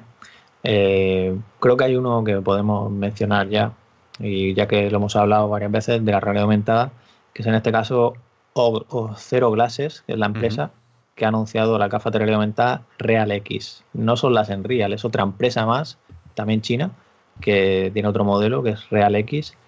y es muy similar a HoloLens 2 en cuanto a características y a Unreal Light, que es el otro que os digo que es muy similar, por el tema de que tiene 50 grados y 1920 x 1080 de, resolución y se conecta por un cable al teléfono o, también te venden de forma opcional pues una unidad de, como la de Magic Leap, que es su unidad propia con su batería y su procesador y en este caso pues están trabajando en ello y lo van a lanzar en el primer trimestre en China. Ya veremos luego si, llega a otras regiones, que en principio supongo que sí, ya sean esta o las de Enreal, que hablábamos antes, acabarán llegando esas gafas de sol de realidad aumentada. Pues mira, yo te puedo decir que Zero Glasses y AM Glasses, que son otras que andan por ahí, eh, que son súper, súper parecidas a, a Enreal, se las han tostado directamente, Mm, se pueden ir al carajo. Y ahora os explico el porqué. Tú no puedes seguir haciendo vídeos, que lo hemos dicho otra vez. Vídeos promocionales de un tío que se pone estas gafas y está, yo lo estoy viendo ahora delante de un motor y están cuatro millones de, cosas flotando por el motor, eh, el mismo motor que se deshace, un cartel negro ahí puesto, un que deja de tomar el pelo a la gente. Por favor, que hay una responsabilidad. Que es que luego la gente se pone estas gafas y dice, ¿esto qué es? Y te las tiran a la cara. Y eso al final hace que, por un lado, los clientes que se acerquen a empresas, a estudios españoles, y que digan, oye, yo es que quiero, ¿cómo mola esto, no? Para mi empresa. Y tú le dices, pues no, pues no, porque encima hace oclusión, porque, o sea, mm, que no pasa nada. Si todo el mundo sabe lo que es la R ahora mismo, haz un vídeo promocional más fiel a lo, a lo que sería y así empezaríamos a crecer. Pero es que estoy harto, es que van tres vídeos ya que veo de los de cero glases y AM glases exactamente surrealistas. Pero o sea, que no tiene nada que ver con lo que vas a ver con las gafas. Y claro, pues la gente te va... Y menos con ese tipo de gafas, porque me dice que es un ladrillo con una tonelada de material ahí que han metido tecnología, pero que son unas gafas, una Ray-Ban un poco más gordas. Sí, sí, además pesan 70 gramos, o sea, que, que no es nada. Y encima tienen 5G, pero si no es que, es que, son, son, unos vendes sólidos, es que no, no puede ser. Pintan muy bien sobre el papel y, y, es que te pones a mirar las especificaciones y es que son una solo en dos, vamos, eh, pero con, como dices tú, como, como el modelo típico de, de las ray ¿no? Las Classic. Eh, es como todo, hasta que no lo probemos, pero esos 50 grados, eh, si es que no se, puede hacer, no se puede hacer mucho más. Ahora sí, me quedo con ese diseño. Ese diseño sí sería muy vestible, ¿no? O sea, muy de llevar por la calle, muy eh, que no te miren como, un bicho raro, ¿no? Con este tipo de, dispositivo una vez que te lo pones, que es otro de esos miedos que tiene mucha gente eh, que está metido en el mundo de la XR, ¿no? Que, no se ve tampoco dando el salto y bajando a la calle con visores más aparatosos. A ver, esta, esta, de todos los que vamos a nombrar, en Real, aquellos que los han probado dicen que es la mejor, incluso eh, gente muy, muy profesional como el Kegutak, este que a mí me gusta mucho cuando habla, dice, es increíble que esta gente hayan conseguido esto y le hayan dado mil vueltas a HoloLens y a Magic Leap. Además, esta gente viene de allí. O sea, los que han hecho en Real vienen, se, fueron de Magic Leap diciendo que aquello era como una medio secta y, se fueron a, a crear ellos en Real. O sea, de todas las gafas que hay en el mercado, esta es la que dicen que se puede, por precio, por force factor, por la, por la forma que tienen, es la que más se puede llevar el gato al agua. Y, y digo esto con todas las de. con toda la intención. HoloLens no andaba por ahí. Y tampoco andaba por ahí Magic Leap. Y Apple de momento, aunque sigue teniendo ahí su secretito guardado hasta que quiera decirnos algo de ello. Ya sabéis, pero, en, Apple el CES, lado, pero... en el CES no había nadie hablando de esto. Tampoco se le ha echado en falta porque ya sabíamos que no iba a tener nada. Pero bueno, en Real, quedaros con ese nombre. Yo tengo unas ganas horrorosas de, de probarlo sabiendo dónde está la tecnología actual que nadie se piense esto ahora que va a ser. Ah, sí, o sea, saber algo, probar algo bien hecho con lo que hay ahora. yo lo probé, acordaros. Y, y, eso fue, fue en aquella, fue en el Mobile World Congress. Y probé eso, probé Magic Leap, probé Rollens 2 y probé eh, en Real. Y a mí me, me, gustó y ya te digo, es que, es que, es un diseño muy ligero. Y las características, pues el tracking, donde yo creo que se queda un poco por detrás de HoloLens, HoloLens 2, ¿vale? pero, pero por lo demás es que poderte poner una pantalla, ah, bueno, sé que en el mundo virtual quizás sea mejor, ¿no? Pero bueno, eh, también el aumentado, poder tener una pantalla así grande delante y tal, pues también es otra de sus utilidades, por lo menos de las que enseñaron allí, de las demos que hacían, aparte de ponerte el típico monigote ahí moviéndose y tal. Pero es que Pero eso, que tú a nivel visual las notaste mejores que, que HoloLens, ¿no? no es que sean mejores, sino que son bastante similar y, y en ese sentido, o sea, Bueno, claro. no, no es la noche y el Entonces, día, ni mucho Teni- menos. Teniendo esa forma, claro, teniendo ese factor forma tan pequeño y todo eso, si, Ah. tiene, si te dan lo mismo que HoloLens a nivel visual, Y ya más es una y menos pasta. Eso es, eso es. El FO, el FO era un poquito más distinto, pero creo que era por el ratio este de, de la, de la pantalla, ¿vale? Creo recordar que son 16 novenos, es que no, no me acuerdo de memoria, pero, pero no era exactamente igual el FO. A ver si Pero muy conseguimos unas HoloLens 2, porque hay mucha gente hablando mal de ellas. Eh, la tecnología que utiliza es muy es como los CRTs antiguos, va dibujando pi, pi, pi, pi, pi, pi cada línea y la gente dice que ve las líneas eh, y que encima tiene unos, unos arcoíris ahí súper extraños. Pues eh, Mm, de, eh, de todas formas es lo que dices tú, Oscar, esto fue una feria, yo no las he tenido para probarlas bien, esto lo pruebas unos minutos y eso luego llegas y cuando haces un análisis o algo más, ya sabemos que luego la cosa puede cambiar. claro, claro, claro. Bueno, Pero, pero, bueno, el, camino, el camino está ahí, perdona, Oscar. El camino está ahí y, y se está marcando, yo creo, en ese sentido. ¿eh? O sea, eh, sobre todo en el diseño. Yo es que no me voy a cansar de repetirlo. El diseño ya se va pareciendo a algo que llevaría cualquier persona por la calle. Y, Ah. y todos estamos de acuerdo, yo creo que en el futuro vamos a ir todos con dispositivos de, de este tipo, ¿no? Sobre todo obviamente. más o menos parecidos. Bueno, Más o menos parecidos. Me- y me gustaría, me gustaría saber el número de visores y, y, o sea, tiene que haber una burrada de, empresas ahí en China, porque en China eh, parece que eh, salen compañías de, de bajo la piedra, ¿no? El número de visores eh, que no conocemos ninguno, tanto de XR, o sea, tanto de AR como de VR, por ahí, ¿no? Escondidos, ¿no? O sea, porque... Mira, mira Nolo, que también estuvo allí presentando una solución para Cloud VR inferior a 200 dólares y que te lleva el visor y todo, y con posicionamiento absoluto. Y según dicen, tienen acuerdos con, con proveedores de telecomunicaciones de China para llevar esta solución. Así que. Y tienen su propio visor, el N2, que no compartieron las características, con lo cual no, sé, no sabemos lo que lleva. Ya, ya, bueno, pues es. eh, eh, China es lo que tiene, ¿qué más da? Tú lo sacas, tienen las fábricas a pleno rendimiento, si no gusta, pues tumban la fábrica de la noche a la mañana y hacen otra cosa nueva. Pero bueno, mm, eh, todo tiene que tener un mercado y estas cosas que las hacen para que se hable de ellos, luego al final hay alguien que se lleva el gato al agua y ese gato al agua vale una pasta. O sea, quien consiga ponerlo. Yo no estoy tan, tan, tan, tan de acuerdo con que las gafas tengan que tener este factor ¿no? de forma. eh, porque hace. sí. Sí, sí, lo sé, lo sé, y esto es eh, una reflexión. Hace años todo el mundo pensábamos que los cascos que la gente iba a llevar por la calle para escuchar música iban a ser intra... eh, ¿Cómo se llama esto? Linear, Los in- linear. linear, sí. Eh, y desde hace tiempo tú ya no te giras cuando llega alguien con unos pedazos de mega cascos más grandes que su cabeza en cada oreja, ¿no? Porque es, es Sí, algo pero- de moda, ¿no? Que- Pero es algo distinto también. Pero sí, sí, puede ser que lleves toda la razón O sea, del mundo, ya que, que al al final sea por moda y llevemos todos una caja en la cara, pero, es que pero, la verdad es que es lo veo algo más difícil. A ver, en los 80 la, la- la- en Harlem la gente iba con unos, unos loros, que se llamaban loros, Ya. y con, con- con- ahí con, vamos, unas bocinas de 26 pulgadas, o sea, parecía aquello eh, que, que- que ibas a, llevabas el estudio detrás. Y eso se está poniendo de moda otra vez. Yo el otro día me crucé con dos chavales que vivían por aquí, por el barrio.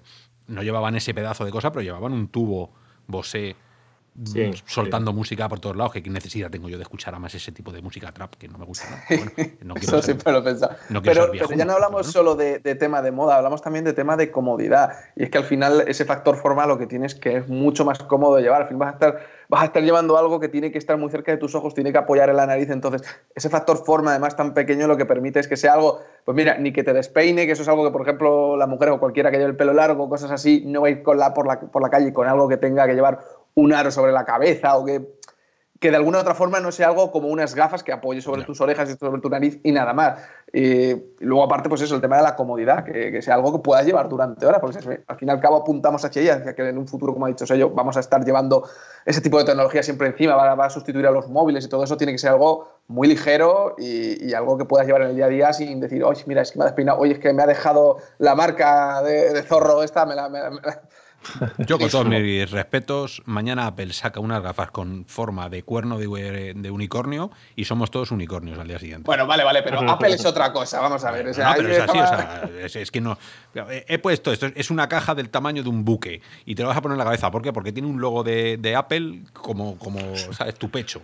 Pues y además cuesta 20 mil dólares y va a Ah, vender. Y Mejor, mejor, eso es así. ahí está, pues caemos. O sea que al final, bueno, sí, me parecen originales, pero no me parece que tengan que ser la forma ahora mismo donde tienen que echarlo.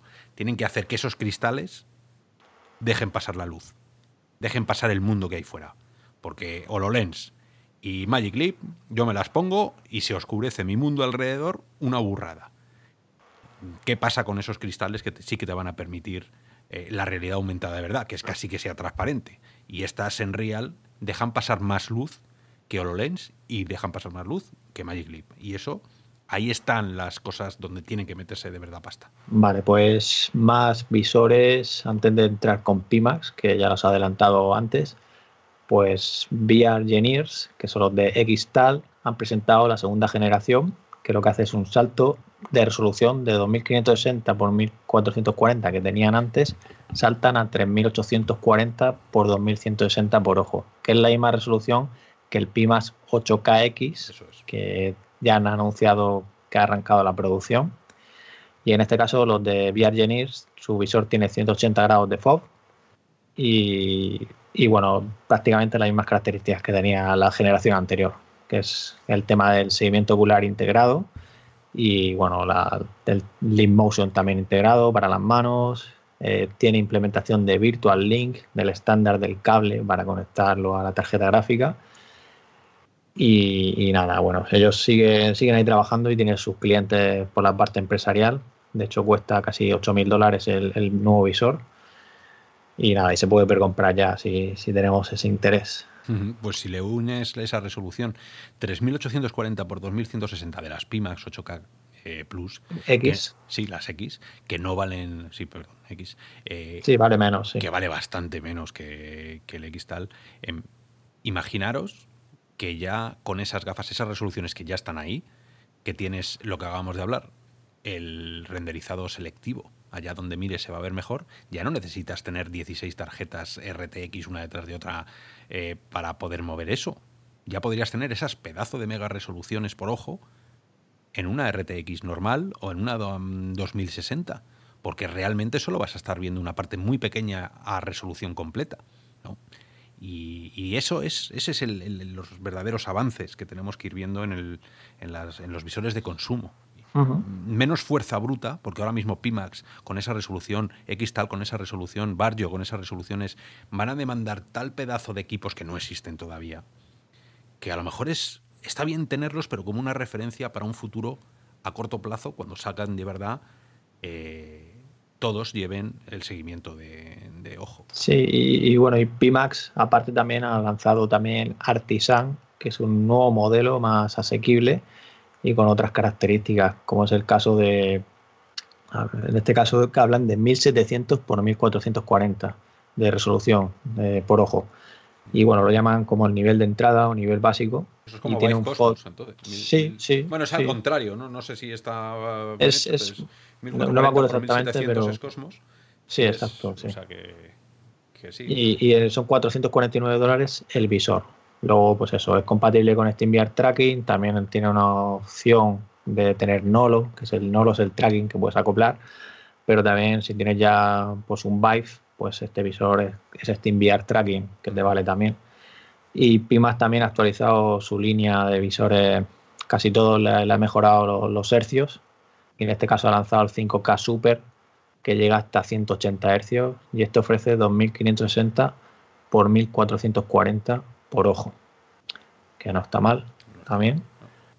Y, y bueno, pues eso, Pima sigue ahí y ya está produciendo ese 8KX que nos ofrecerá esa resolución nativa, aunque también tendrá un modo de escalado para, por eso, por si no quiere renderizar a resolución nativa, pues ir a, a menos, que es a la de 2560 por 1440 y luego ya te, te escala lo- a, la, a la otra que decíamos. Yo, a riesgo de que es Webiver, es, es o como se diga, es, es, la persona que está en Pimax, es el enlace entre China y Europa, ¿no? Y es este youtuber que, que muchos le conocéis, Calvete, eh, con pinta así de agradable, porque tiene pinta, pero no creo que sea lo que hay detrás, por lo que me cuentan.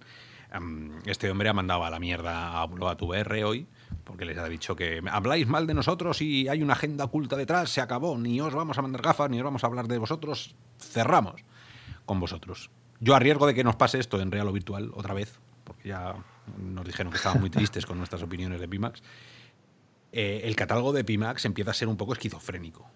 O sea, esta gente, el día que te diga a mí que. me está empezando a recordar a Xiaomi. O sea, Sí, yo ya o sea- no sé, he perdido la cuenta de los nombres de visores. Yo no tengo ni 8X, idea, Cam, es- no, 4, puf, puf. O sea, te vas a ir a comprar unas pimas y te van a dar una Biblia así, pum, y te dicen, mira, cada uno es un visor.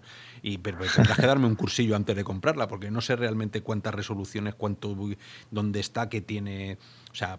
mm, Ahí están- tenéis una tabla de los seis que tienen ahora mismo. Toma ya, con, es que- es que- con todas las Sí, sí, sí, sí, sí, sí, Muy serio. Vaya no queda. menuda carrera. Sí, muy serio no queda. De verdad. ¿Qué es Eh, eso? mm, Pero bueno, oye, si. Con Pimax se puede dar la paradoja que hablamos en su momento. Y es, Pimax, te has adelantado cinco años a lo que está haciendo la gente. A lo mejor dentro de cinco años, que se cumplen en un par de años, hacen el visor que estaban mm, eh, eh, ofreciendo y ah, funcionando y perfectamente. Con lo cual habrán llegado a la misma velocidad que el resto de los fabricantes.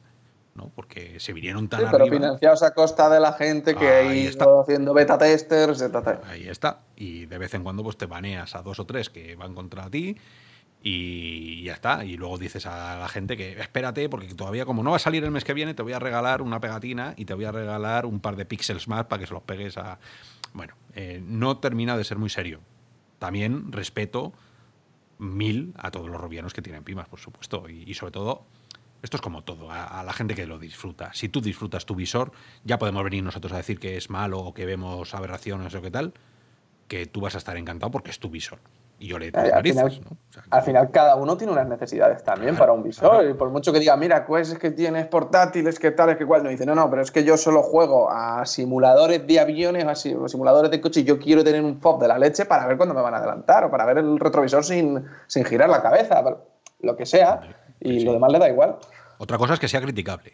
Y aquí estamos nosotros también para criticar lo que cada uno, ya sabéis, esto es real o virtual, cada uno es una persona eh, y cada uno tiene su opinión. No es la opinión oficial de real o virtual, es cada una. En particular, la mía, Oscar, es que esta gente se ha salido de madre ya. Ir a la fábrica de esta gente tiene que ser una locura. Las piezas tienen que ser como el Tente, o sea, como el, como el Lego.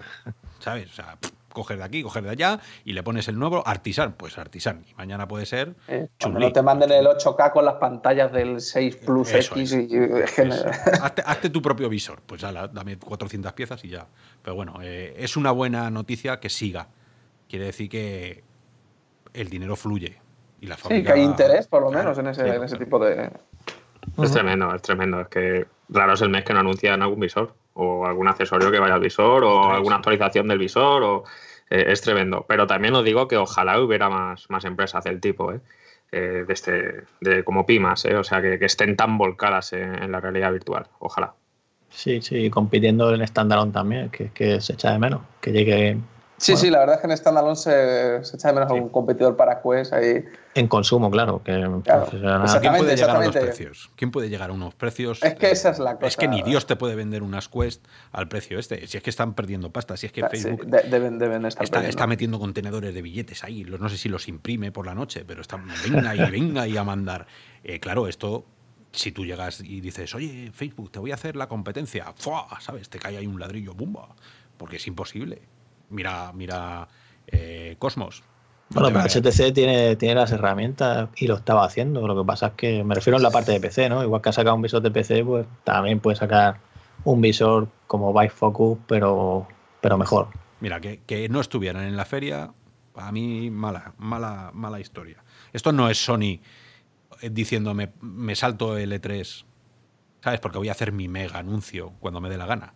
No, esto yo, Yo- creo que es Vive diciendo, es que no tenemos pasta. Sí, a HTC lleva mucho tiempo ya que va un poco cuesta abajo y sin frenos. Pero fíjate que con Focus John tenía alguna esperanza de que, pero, jolín, la verdad es que a cada cosa que leo es que no me da nada de confianza. Y si encima sale bastante más caro que unas Quest. y- jolín, mira y que tiene luego- ideas buenas, pero no las acaban de. Parece que no sé, que cada, que cada persona dentro de HTC tira para un lado del carro y, al final se quedan siempre en tierra de nadie.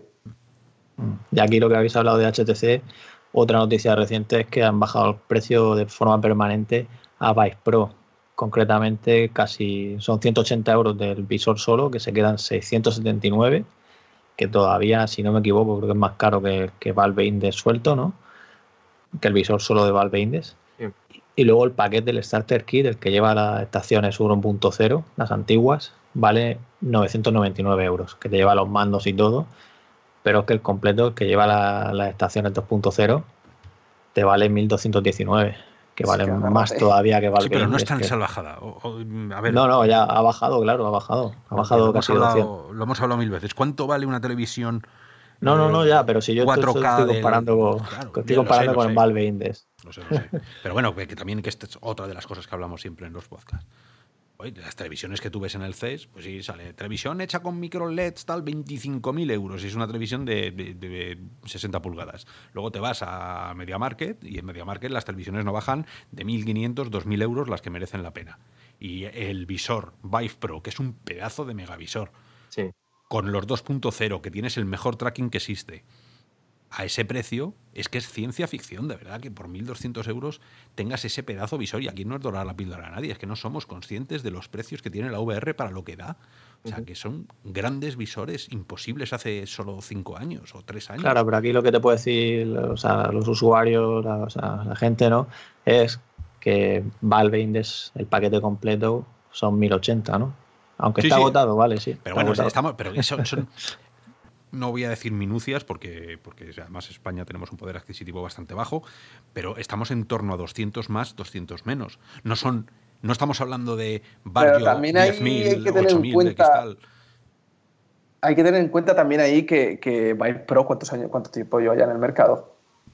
Pero Vive Pro de 2018. 2018, pero está, pero, pero es muy es un visor. No, no, sigue siendo, sigue siendo un visor top, pero lo que quiero decir es que acaba de sacar Valve el suyo, que, sí, obviamente no mejora mucho con respecto al Pro, pero, pero tiene sus mejoras y ha salido a un precio menor. Y que obviamente, si te pones a comparar, yo creo que la gente de calle se llevaría el, eh, Valve Index frente al Vive Pro. Y o los controladores, sobre todo.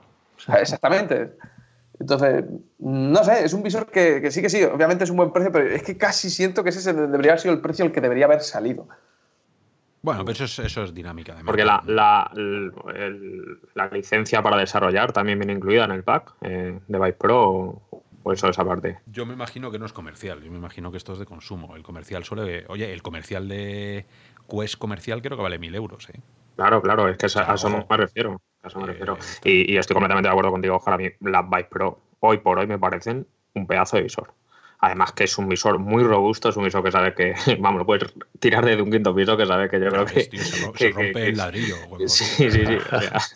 muy robusto y, y, que aunque haya salido en 2018, como dice Manu, yo creo que está envejeciendo bien y hoy por hoy sigue siendo un visor muy top, por lo menos para mi punto de vista. Sí, que sí, 1400 por 1600 de resolución. Yo espero que sigan vendiendo. Es lo mismo que Index. Es lo, mismo, es que, no sé. Pero bueno, eh, el público manda y si el público ha decidido que ese es un visor que no merece la pena y que se han ido a Index, eh, pues genial, genial. Pero vamos, que, la, opinión nuestra ya sabéis cuál es. Grandes visores. Pues y la otra noticia de, destacable, ¿no? Es la del VRSS, que es eh, la técnica nueva de, de NVIDIA para arquitectura Turing de tarjetas gráficas, que es el variable rate super sampling que, que le llaman, y lo que te hace es que es como una especie de renderizado de estático. Lo, lo, único eso que, que, ganas, pues en vez de hacer el super sampling de toda la pantalla, lo haces solo del, del centro, que es en teoría donde, pues donde prestas atención, ¿no? Esto lo ideal sería que te siguiera con, la, con el seguimiento del ojo, ¿no? Pero bueno, ya... Es muy interesante en lo que se basa el VRSS.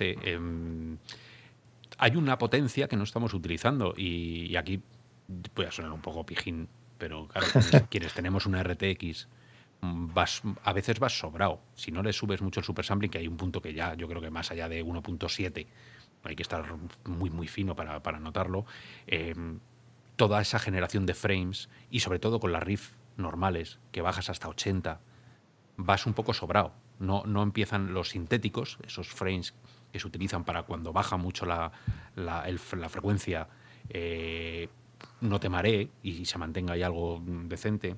Hay, hay, hay un overhead, o sea, hay, hay- un punto que todavía eh, no estás utilizando. Vamos a utilizar esa potencia que no estás utilizando para intentar mejorar el, este super sampling mm, de esa manera tan focalizada ¿no? como hace. Y yo creo que ese es, es una de las mejores ideas que ha tenido Nvidia en cuanto a, a potencia para la VR, que no la puedes hacer en monitor. Porque esto en monitor, si solo a renderizar bien el centro, mm, cantaría a leguas, ¿no?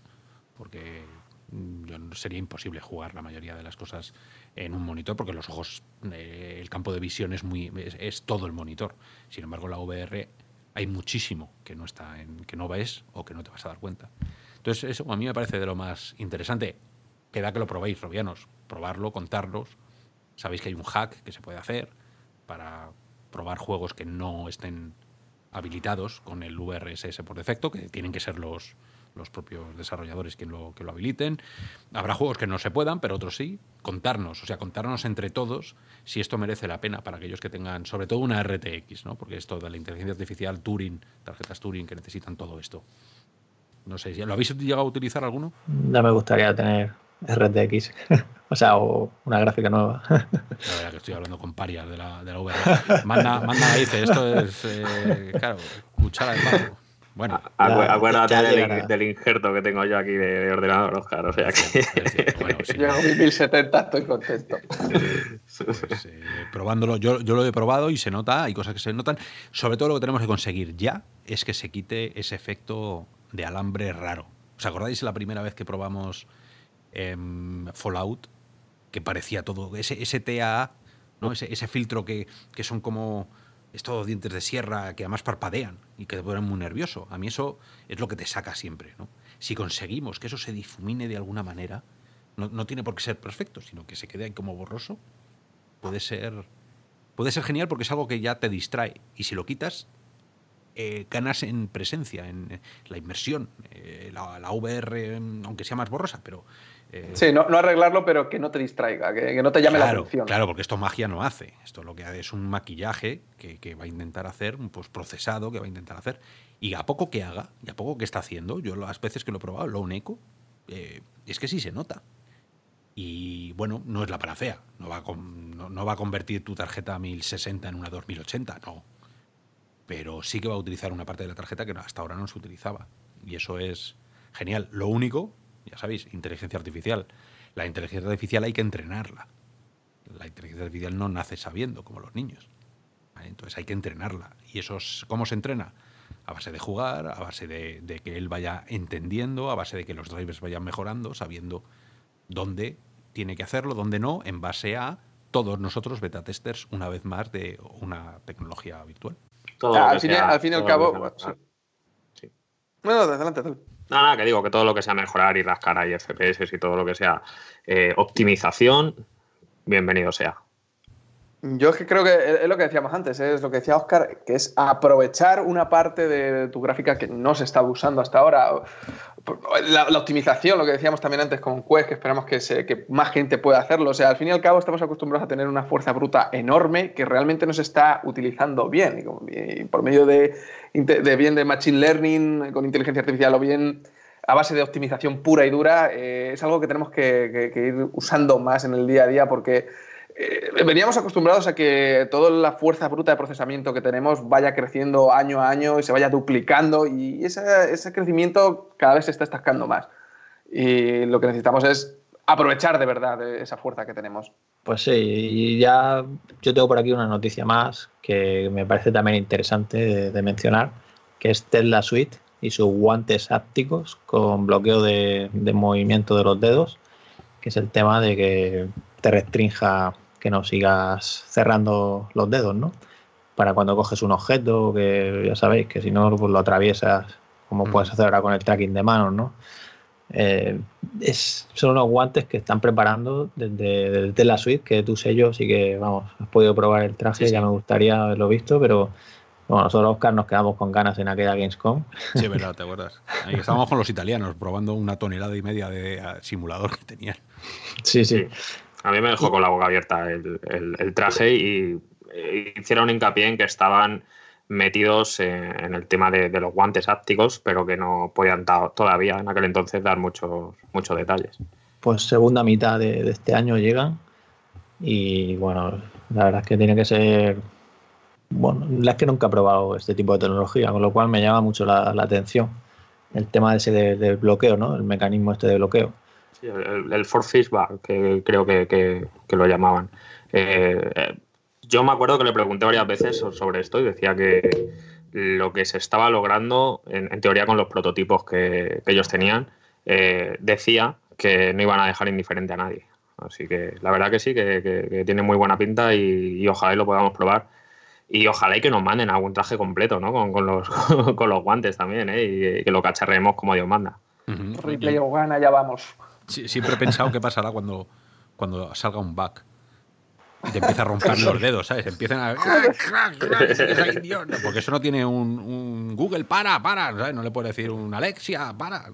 Esto. eh, o sea, a mí eh, todo el háptico que, que me dé información me parece perfecto. Todo háptico que mueva mi cuerpo o que impida que se mueva me pone un poco nerviosete. Así hablando.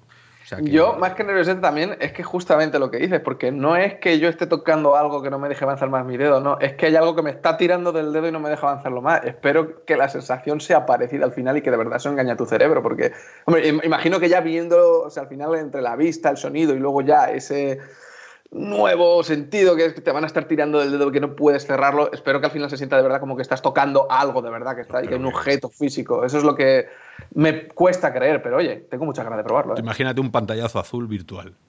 Y, se queda- y te quedas con las manos así, ¿sabes? Que no puedes moverla ni para adelante ni para atrás. Y, y no hay nadie en tu casa. Y estás, eh, ¿sabes? Te quedas ahí.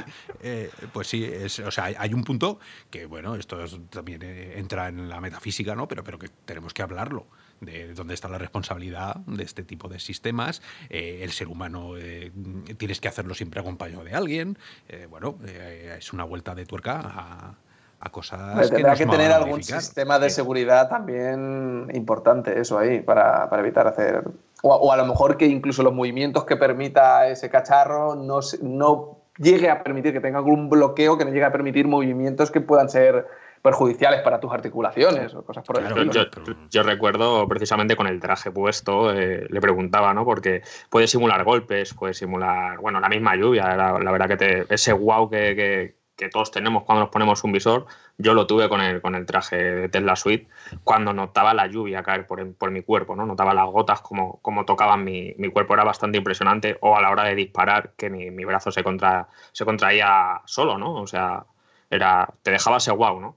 Y yo le hice hincapié a la hora de, porque tú podías notar impactos o, golpes, y le hice hincapié en esto y le dije que si se podía ir de las manos de alguna manera o podría eh, hacerse de tal manera que, que con, con ese mismo prototipo de, Tesla Suite eh, notarás dolor o algún, algún tipo de cosa, ¿no? O sea, me parecía interesante y decía que, o sea, él decía que sí, o sea, él decía que era, eh, tenía desarrollado, digamos, toda la parte técnica y tal y que era bastante sencillo saltarse ese paso siempre y cuando eh, fuera uno de los desarrolladores. Que luego a lo mejor el día de mañana cuando lo saquen a, a la venta pues sería muchísimo más complicado no saltarse ese factor. Pero que ese tipo de trajes eh, pueden hacerte daño. O, sea que nos vamos a encontrar clarísimo. niveles de dificultad en los videojuegos que va a ser nivel eh, no me haga mucho daño. O sea, los, típicos niveles estos de Duke Duke en 3D, ¿no? Sí, Cuando te sí, decía sí. Hurt Me More, pues. Don, Don Hermi, ¿no? Algo así. Sí, de, de hecho, de hecho eh, en la demo que probé, bueno, los, los disparos eran bastante impresionantes cuando te impactaba un disparo. eh, y eso que en teoría tampoco está muy elevado, ¿no? La potencia, ¿no? Eh, pero una patada que noté que me daban desde atrás por la espalda eh, me dejó en plan. ¿Qué ha pasado aquí? Toma ya, una, Y una fue- baja. fue- te- te- Sí, sí, fue, en plan. de como de- o sea, de tirarte no, era, no, era, adelante, no o era sea, muy, no era muy bestia, ¿vale? Pero, pero sí, eh, todo esto conjunto, ¿no? Con la, con la demostración, pues, pues te, te metía muchísimo, ¿no? En la inmersión, ¿no? Que buscamos, ¿no? Cuando estamos en el metaverso. Pues esto eh, es. curiosidad. Eh, al final, cuando notaste la patada, perdona, Oscar, eh, es que esto me da mucha curiosidad. Eh, cuando notaste la patada, o sea, tú mismo te, revolviste o algo, te fuiste así un poco para hacia adelante o algo. o sea, no, no, no es for feedback, que es lo que llaman ellos, ¿no? Que, te empuja, ¿no? Pero, pero sí, sí que el cuerpo, o sea, eh, haces ese, ese pap para adelante, ¿no? O sea, eh, ese golpe, ¿no? O sea, lo notas, lo notas. Y de hecho me dijo que no me lo podía poner en el estómago, que era todavía más impresionante, porque tenía un pequeño problema y seguramente mi diafragma se iba a resentir en ese momento. o sea, que Oscar, tus, tus temores son fundados. No, no, que yo te digo, mira, hay otra empresa, otra empresa que, que es parecida, se llama Big Haptics, que hemos hablado de ella alguna vez aquí en Real o Virtual, eh, estos tienen como Batman, ¿no? Estos tienen el chaleco, pero es que el chaleco vale 500 dólares, que no es una salvajada para estos precios que estamos hablando. Y es un chaleco con 1, 2, 3, 4, 5, 6, 7, 8, 9, 10, 11, 12, 13, 14, 15, tiene 20 sensores eh, hápticos. Y luego además también tienes guantes y, y el tag suite, este que llaman ellos, eh, oye, eh, mola, porque además tienes incluso para los pies. Pero ya solo el. Ya solo el, chaleco, yo me lo pondría para correr. O sea, yo corro en. Cuando corres en e-racing, o en cualquier simulador, o en Aseto, o lo que tú quieras. Eh, la aceleración, que se te presione un poquito el pecho cuando estás frenando en la espalda, o que se, eh, puedes jugar de mil formas en aviones para simular algo de G. Digo simular, ¿eh? No, tú no puedes empujar porque no tienes un punto de apoyo, pero sí que lo vas a hacer es apretar. Y, con lo cual, todo esto es que es una, es una maravilla. Y si ya estamos a niveles de consumo de 500 euros, quiere decir que esto irá bajando. Entonces, eh, me, pasó, me pasó parecido cuando eh, vuelvo a hacer otra vez hincapié cuando probé la demostración con el, con el Tesla Suite. Yo me imaginaba jugar un shooter con, con, este, con este traje, porque es lo que os digo, cuando disparas eh, mediante. en esa fase experimental que estaba el traje todavía, era mediante un tipo de descarga ¿no? electromagnética en algún músculo que hacía que te, contra, te contraía directamente el brazo ¿no? y, y, simulaba ese disparo. Pero yo me imaginaba jugando un shooter y sin tener pues ese blowback que sí tiene, por ejemplo, el ProTube, ¿no? Cuando está jugando a algún shooter, eh, directamente jugando un shooter y que cada vez que dispare me haga así el brazo automáticamente, o sea, eh, era bestial. Yo, yo, me estaba ya imaginando cómo sería esto en el futuro y la verdad que te pones a, pensarlo fríamente y es eh, tanto alentador como, como a la vez sobrecoge un poco, ¿no? Hasta, hasta los niveles que se van a conseguir es que cambia la jugabilidad además por completo, porque en un shooter ya no es, ala, yo salgo y empiezo a pegar tiros como un descosido. No, porque es que cuando te den, eh, si tu músculo se va a contraer, no vas a poder apuntar, vamos, básicamente te va a ser como que vas a empezar a bailar y te vas a caer al suelo. Pues mira, como te empiecen a, liar a tiros. Entonces, va a jugar no tu primo, ¿sabes? Si, es, o sea, si va a hacer daño, va a jugar tú. Porque yo para eso... No, no, daño, pero que quiero decir que ya no vas a poder apuntar tan bien, porque en el momento que te peguen un tiro se te va a ir un poco el brazo, no vas a poder hacer como si nada, como ahora que eres un Terminator que llegas y vas apuntando como el que no siente y... eso lo hemos hablado mil veces en la simulación de coches. No es lo mismo. O sea, si hubiera un feedback de que te has estampado contra algo o, que te has llevado por delante dos coches en la curva, eh, que te va a doler, alguno se lo pensaría, pero ahora no. Como, claro, esto es, no hay responsabilidad ninguna. Yo tiro, me cruzo la recta, llego a la curva y me, me llevo por delante a 17. ¿Qué más da? El coche es gratis, es todo virtual, no pasa nada. No. Si duele, ya verás tú como alguno decía, voy a frenar un poquito antes de que se me rompa la costilla. Esto hablando a lo bestia. ¿eh? Pero bueno, yo me quedo con B-Haptics porque es verdad que el que ha dicho, eh, el que habéis probado el Tesla Suite es muy profesional y estos están un poquito más para abajo, más, más, más cercano a nosotros, ¿sabes? la, cosa es saber cuando llegan ese tipo de cosas a ser un, algo de consumo, pues eso sí, que, algo, algo tan profesional como eso que llegue a ser algo de consumo, la verdad es que eso es para babear. Sí, dentro de poco será, oye, voy a jugar, necesito una hora. Necesito una hora para ponerme el traje, ponerme tal, esperar las gafas, tal. Eh, tengo que actualizar las uñas de los pies, porque. Sí. ¿Vosotros gastaréis todo ese tiempo por poneros el traje alguna vez? O sea, es que eso es una cosa que, desde luego, la, la principio lo vas a hacer. Yo creo que sí. Yo después de haberlo probado y, como digo, en una fase muy experimental lo que probé, eh, que todavía quedan muchos años de desarrollo detrás y, y, seguramente en unos años lo que consigan no va a tener nada que ver a lo que ya están consiguiendo, eh, yo te diría que sí. Y, más sobre todo este traje que, que, era, es fácil de poner y no, no es muy aparatoso. Bueno, pues eh, bueno, hápticos ha habido mucho también en la en el CES. Eh, yo tengo aquí apuntados otros que hacen bueno, en la planta de los pies. Hay uno que te lo hace en la planta de los pies, que es una. eh, no es el Cybersus, sino que tú te metes una alfombrilla en la planta de los pies y eso hace sus cosillas. O sea, no sé si te da cosquillitas o tal, pero, pero bueno, eh, hay, hay- hay gente, mira, esto lo- no es por volver, pero Haptics te lo está vendiendo directamente como un abrazo de un, de un anime. O sea, es claro, esto viene de China, allí están un poco para allá. Entonces, eh, o sea, que tiene todo su. Tiene todo un. Va a haber un futuro enorme de esto, seguro. seguro. Sí, tanto. Pues yo por mi parte no tengo más. No sé si tú quieres destacar algo más o mí, quizá ya es hora de... Uf. Eh, de- mira, 653 empresas eh, llevaron el tema de wearables, que es todo esto que vas a poder llevar, chips que vas a poder llevar por el cuerpo, eh, en la ropa, en lo que tú quieras. 608 fueron a IA, a inteligencia artificial, que esto es. Hay hasta un cajón de arena de gatos con IA. O sea, que, que yo lo he tenido que leer tres veces el, el documento sin enterarme para qué valía la IA. Y resulta que es para hacer fotos de las cacas que hace el gato para mandárselas directamente al veterinario. O sea, se nos está yendo un poco la olla, pero, pero bueno, eso está ahí. Pero bueno, de esas 351 empresas de 4.500 eh, están dedicadas a la XR.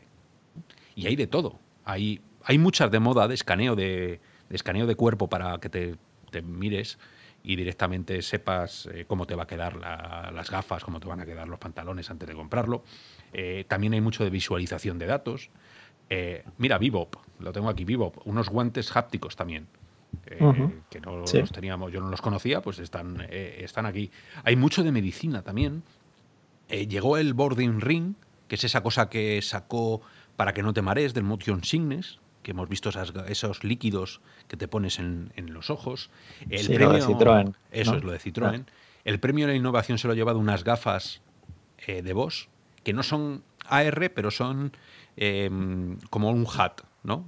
Muestra información en pantalla, el tío va en bicicleta y tiene el mapa de tuerce aquí a la izquierda dentro de dos minutos, tuerce aquí a la derecha, o sea, esa información reflejada en los cristales, eso también es Bueno, en realidad es red aumentada, pero sin... sin interactividad, ¿no? O sea, no, Sí. tú no puedes hacer, no puedes hacer mucho. Hay espejos inteligentes. em, eh, están los del C-Real, que estos me interesan muchísimo porque son los que hacen el menudo invento. Menudo invento. Ya ves, light field de verdad. O sea, que tú puedas mirar algo que está detrás de algo y verlo borroso, lo que tienes. O sea, convergencia y. ¿Y cómo se llama esto? Y. Que no me sale. Es la convergencia. Sí, la vergencia o... Sí, que vergencia, no- converge- sí, de los ojos, con lo cual estás simulando la forma natural con la que vemos. Esa es la asignatura pendiente, acordaros de Oculus cuando hacía sus, sus cristalitos, ¿no?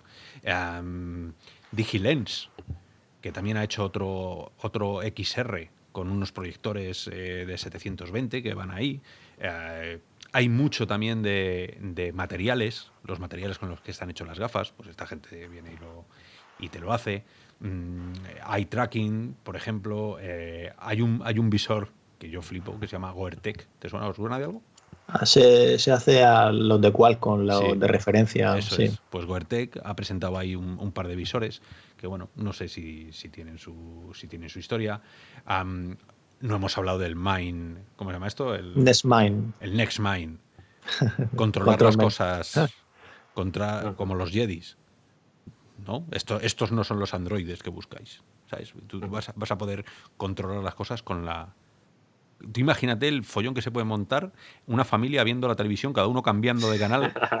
¿sabes? Solo con pensar con ello. Ac- Acabas, acabas calentito allí. A ver qué canal Acaban ponen, ¿no? friendo los chips de, control mental. Sí, sí, eh, pero bueno, ya no tienes que decir Alexa, ¿sabes? Ya con pensar a que se encienda sí, la sí. luz y se enciende la luz. O sea, estás, estás, Oye, estás dormido y estás haciendo cosas, pensando cosas y la casa aquello parece un, un burdel, ¿sabes? Encendiéndose, apagándose. Eh, es, es alucinante. Ah, Hablando de lo cual, tanto, tanto háptico y, y no han sacado el Satisfyer VR 3000 o algo de eso. Sí, que sí, con eso ahora- seguro, ahora- en cuanto se meta esa industria ahí, Love seguro Sense. que lo petan Calla, ya. Lo- Love Sense, juguetes sexuales interactivos. Eso, esos tenían stand allí. Eh, ¿Sabes quién tenía stand? Que he estado mirando el nombre. ¿Te acuerdas de Icarus, Ramón?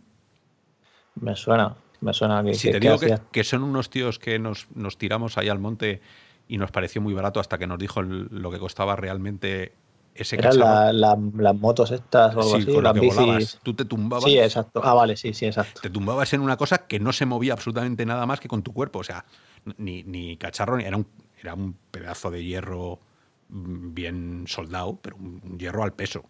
Y eras tú el que lo movías. Pues ese tío todavía está ahí, vendiendo sus cacharros a 8.000 euros. Eh, Oye, su público tendrá, claro. bueno, su público dinero para ir a las ferias en ferias, eso ya no lo sé. Eh, tiene Letinar, Letinar, que es gente que está haciendo microdisplays con una tecnología súper rara. Mirarlo, porque es eh, Lo de los. Sí, eran como microespejos sí, o algo así. sí, ¿no? microespejos que llegaban a través de agujeros súper chiquititos. Ah, Eh, Logan Vision haciendo AR para bomberos. Mm, también estaba todo mucho con AI, el, el controlador Tactigón, se llama, un controlador pequeño con inteligencia artificial. Eh, NDI también sacó eh, el tracking con electromagnetismo. Es que voy un poco por, para que no se me olvide así ninguna de las grandes, ¿no? Sí. Eh, Está el Pacific Future, sacó un visor de AR con... Que, fija, que me hace gracia, le dicen Ultra Wide Vision. 52 tiene de Ultra Wide. Entonces, bueno, eh, estamos todavía ahí despegando. A, ¿Quién más Sí, bueno, tiene? pero aunque esté despegando, no puedes llamar a eso ultra wide. O sea, no, no, ultra que wide, claro, pero eso es para, para captar. Estás en una feria con miles de personas. A, a- a mí eso me sienta más como una pata a las pelotas que, que el que muestren los, los hologramas opacos. Porque Mira, es yo- que no puedes decirme eso. O sea, Claro, bueno, pues eh, es- eso es así. Hay unos que no hemos hablado, pero que es, a mí también me parece muy interesante porque es, es muy, muy real que podamos comprarlo ya, que es Rebuff, Rebuff Reality. Yo creo que hemos hablado de él, que tiene un- una batería que se pone detrás de las Quest. sí, sí, sí. Sí, sí, Vale. sí. Que con lo cual el peso, ya sabéis que las Quest pecan un poco de peso Sí. eh, delantero. Delantero. Bueno, el Sí, te cacharro hace este- contrapeso, sí, Eso ¿no? es, te lo pones detrás. Hace contrapeso y además es un, es un pedazo de batería. Con lo cual. Y luego tiene un hab- habían sacado ya, el año pasado ya había unos que lo, que lo vendían, eh, que tenían ya esa idea. Y han salido ahora como otros dos, por lo menos, creo. Sí, sí, pues estos, estos están muy bien hechos, muy bien diseñado y además te venden una, una especie de, f- no, de, de- de carcasa muy dura para las Quest, que todos hemos tenido ahí ese momento de ¡ay, que se cae! Y te, te, te da un- Sí, para la parte delantera era, ¿no? O sea, la parte eh, posterior. Eso es. Luego hay guantes, Sense Glove estaba por ahí, eh, Sensorix, que también son otros guantes. Eh, estaba una empresa de gestos avatares según la voz. O sea, tú hablas y el avatar se mueve, que eso también algunas veces hemos hablado por aquí. O sea, como veis, hay muchas empresas que están en cosas distintas. Eh, mira, está TIR, TVR, robot para VR. Tú controlas a un robot, eso eh, nos lo ofrecieron una vez, Ramón. ¿Te acuerdas que de, ir a una feria, pero no ibas tú? Es verdad, iba, iba un robot con ruedas, como si fueras tú por los pasillos, y tú te ponías unas gafas virtuales y según girabas la cabeza, el robot giraba la cabeza allí. Y cuando llegabas a un stand, el robot, tú hablabas y era el robot quien hablaba con el tío del stand. Totalmente surrealista. O sea, ¿no? sí, sí, pues. pues- Le faltaban las manos, ¿no? Ya- sí, sí, pues Eso, eso. eso- eso lo, eso lo haces por aquí, por Madrid, y dura, Bueno, dura el bueno. robot. Acaba el robot. de- Acaba el robot en un maletero, pero vamos, eh. Ves el robot por ahí, socorro, me secuestran. Sí, sí. Hay, hay mucho de captura volumétrica y esto es muy importante también. Que se está empezando a capturar en movimiento objetos y el cuerpo humano, que luego eso te va a dar una presencia brutal. ¿No? Vas a poder tener. Eh, y, y- y fuera de eso, eh, la fotogrametría el otro día vi en Reddit Eso uno es. que hizo las calles de Tokio eh, y además ejecutándose en Quest. En España somos brutal, punteros, o ¿eh? sea, somos punteros de, la- de- de- de- de todo esto. Eh, bueno, pues esta, esta empresa, esta empresa ya estaba por ahí. Ultralip, el famoso los Leap Motion que, que hemos contado eh, con su proyecto North, eh, ¿cómo se llama? North Star, ¿no? O algo así se llamaba Sí, sí. el programa. Bueno, pues Ultralip ha sacado un tracking de manos nuevos con ultrasonidos, que dicen que funciona, que funciona muy bien. Am, también eh, VR le usa, Leo usa, estos ha- ha- hacen Oh, Las cajones, cabinas, ¿no? eso De- es, sí. las cabinas para que tú te pongas el visor y sea un- puedas ir a cualquier arcade. Un arcade, hay maquinitas, hay pinball y está este cacharro del que cuelga un visor, que suele ser HTC. Bueno, pues están, están estos. Eh, Buzix también andaba por ahí con sus Buzix Blade, que es una empresa que, que te permite, son, son visores que te permiten ver vídeos eh, de forma remota también. Mm, había uno que me suena también a, Star Trek, y ya estoy terminando porque vamos por la W, se llama eh, Waver- Waverly Labs. Y es una especie de cosita que te pones en la oreja y te, tras, y te traduce lo que estás oyendo. Con lo cual, si tienes dos, es lo más parecido a Star Trek que hay. Tú le das un, este cacharro a uno, tú te pones ese cacharro y podéis estar hablando cada uno en su lengua, escuchando la traducción simultánea de lo que dice el otro a tu idioma. Como se equivoque. Pues sí, imaginaros si los líos que se pueden, que se pueden. Pero bueno. Eh, wearable devices, una pulsera biométrica y háptica. Eso mola. ¿Sabes? O sea que eso ya, ya no necesitas nada más. Tus manos y luego una pulserita. O sea que, que bueno. eh, y luego, por supuesto, ya para terminar, porque es la W, Yao VR. ¿Os acordáis la palangana verde? El huevo, el huevo, El sí, huevo sí, ese que sí. tú te sentabas Ah, encima. sí, sí, sí, sí, sí, sí. 1.490 euros, está ya a la venta, lo llevaron ahí al CES.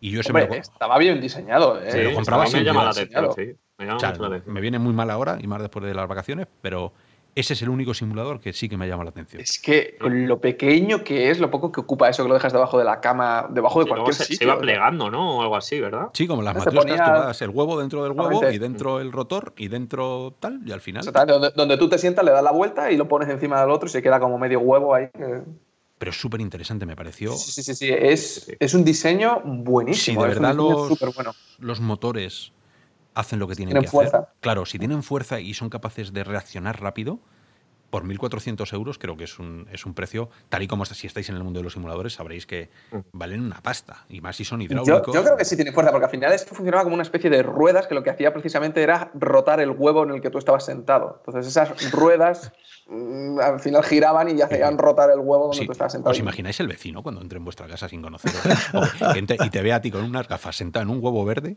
¿Sabes? Ahí haciendo el canelo y luego Y con el controlando traje puesto. con el traje puesto del Tactis y controlando la luz con la, con la mente. ¿Sabes? Para encerrarte. Llama, el tío llama al 112 y vienen a por ti. Pero ese, ese es el futuro del CES. O sea, todas estas cosas son tangibles, ya las podemos copiar. Eh, pero bueno, en fin, yo creo que hemos, eh, hemos dado una buena, un, un buen meneo al CES. Hay muchísimas más cosas, pero ya llevamos hora y, y 40. eh, Pues sí, yo creo que ha llegado el momento y seguiremos, seguiremos Paseo hablando. virtual. Ha arrancado otra vez eso, ya, ya volvemos a la rutina y estaremos aquí todas las semanas, aquí hasta que, bueno, Sí, señor. hasta que Sí, llegue señor. el verano de nuevo. Hasta que llegue el verano, hasta que dejéis de escucharnos, una de dos. Pero bueno, También. nosotros seguiremos, seguiremos ahí hasta donde haga falta. Un abrazo a todos, feliz año, que no lo hemos dicho. Eh, espero que las navidades os hayan traído Papá Noel y los Reyes Magos todo lo que hayáis pedido, las RTX, los Index o lo que sea. Y nos vemos la semana que viene con muchísimas más cosas. Sabéis que esto no para, no para la actualidad de la VR y de la XR, de la R y de todas las R que puedan. Un abrazo a todos. Pues sí, seguro que, que habrá sorpresas, estoy seguro. Y nada, nos vemos la semana que viene. Muchas gracias. Hasta luego. Hasta luego. ¡Feliz año! ¡Chao!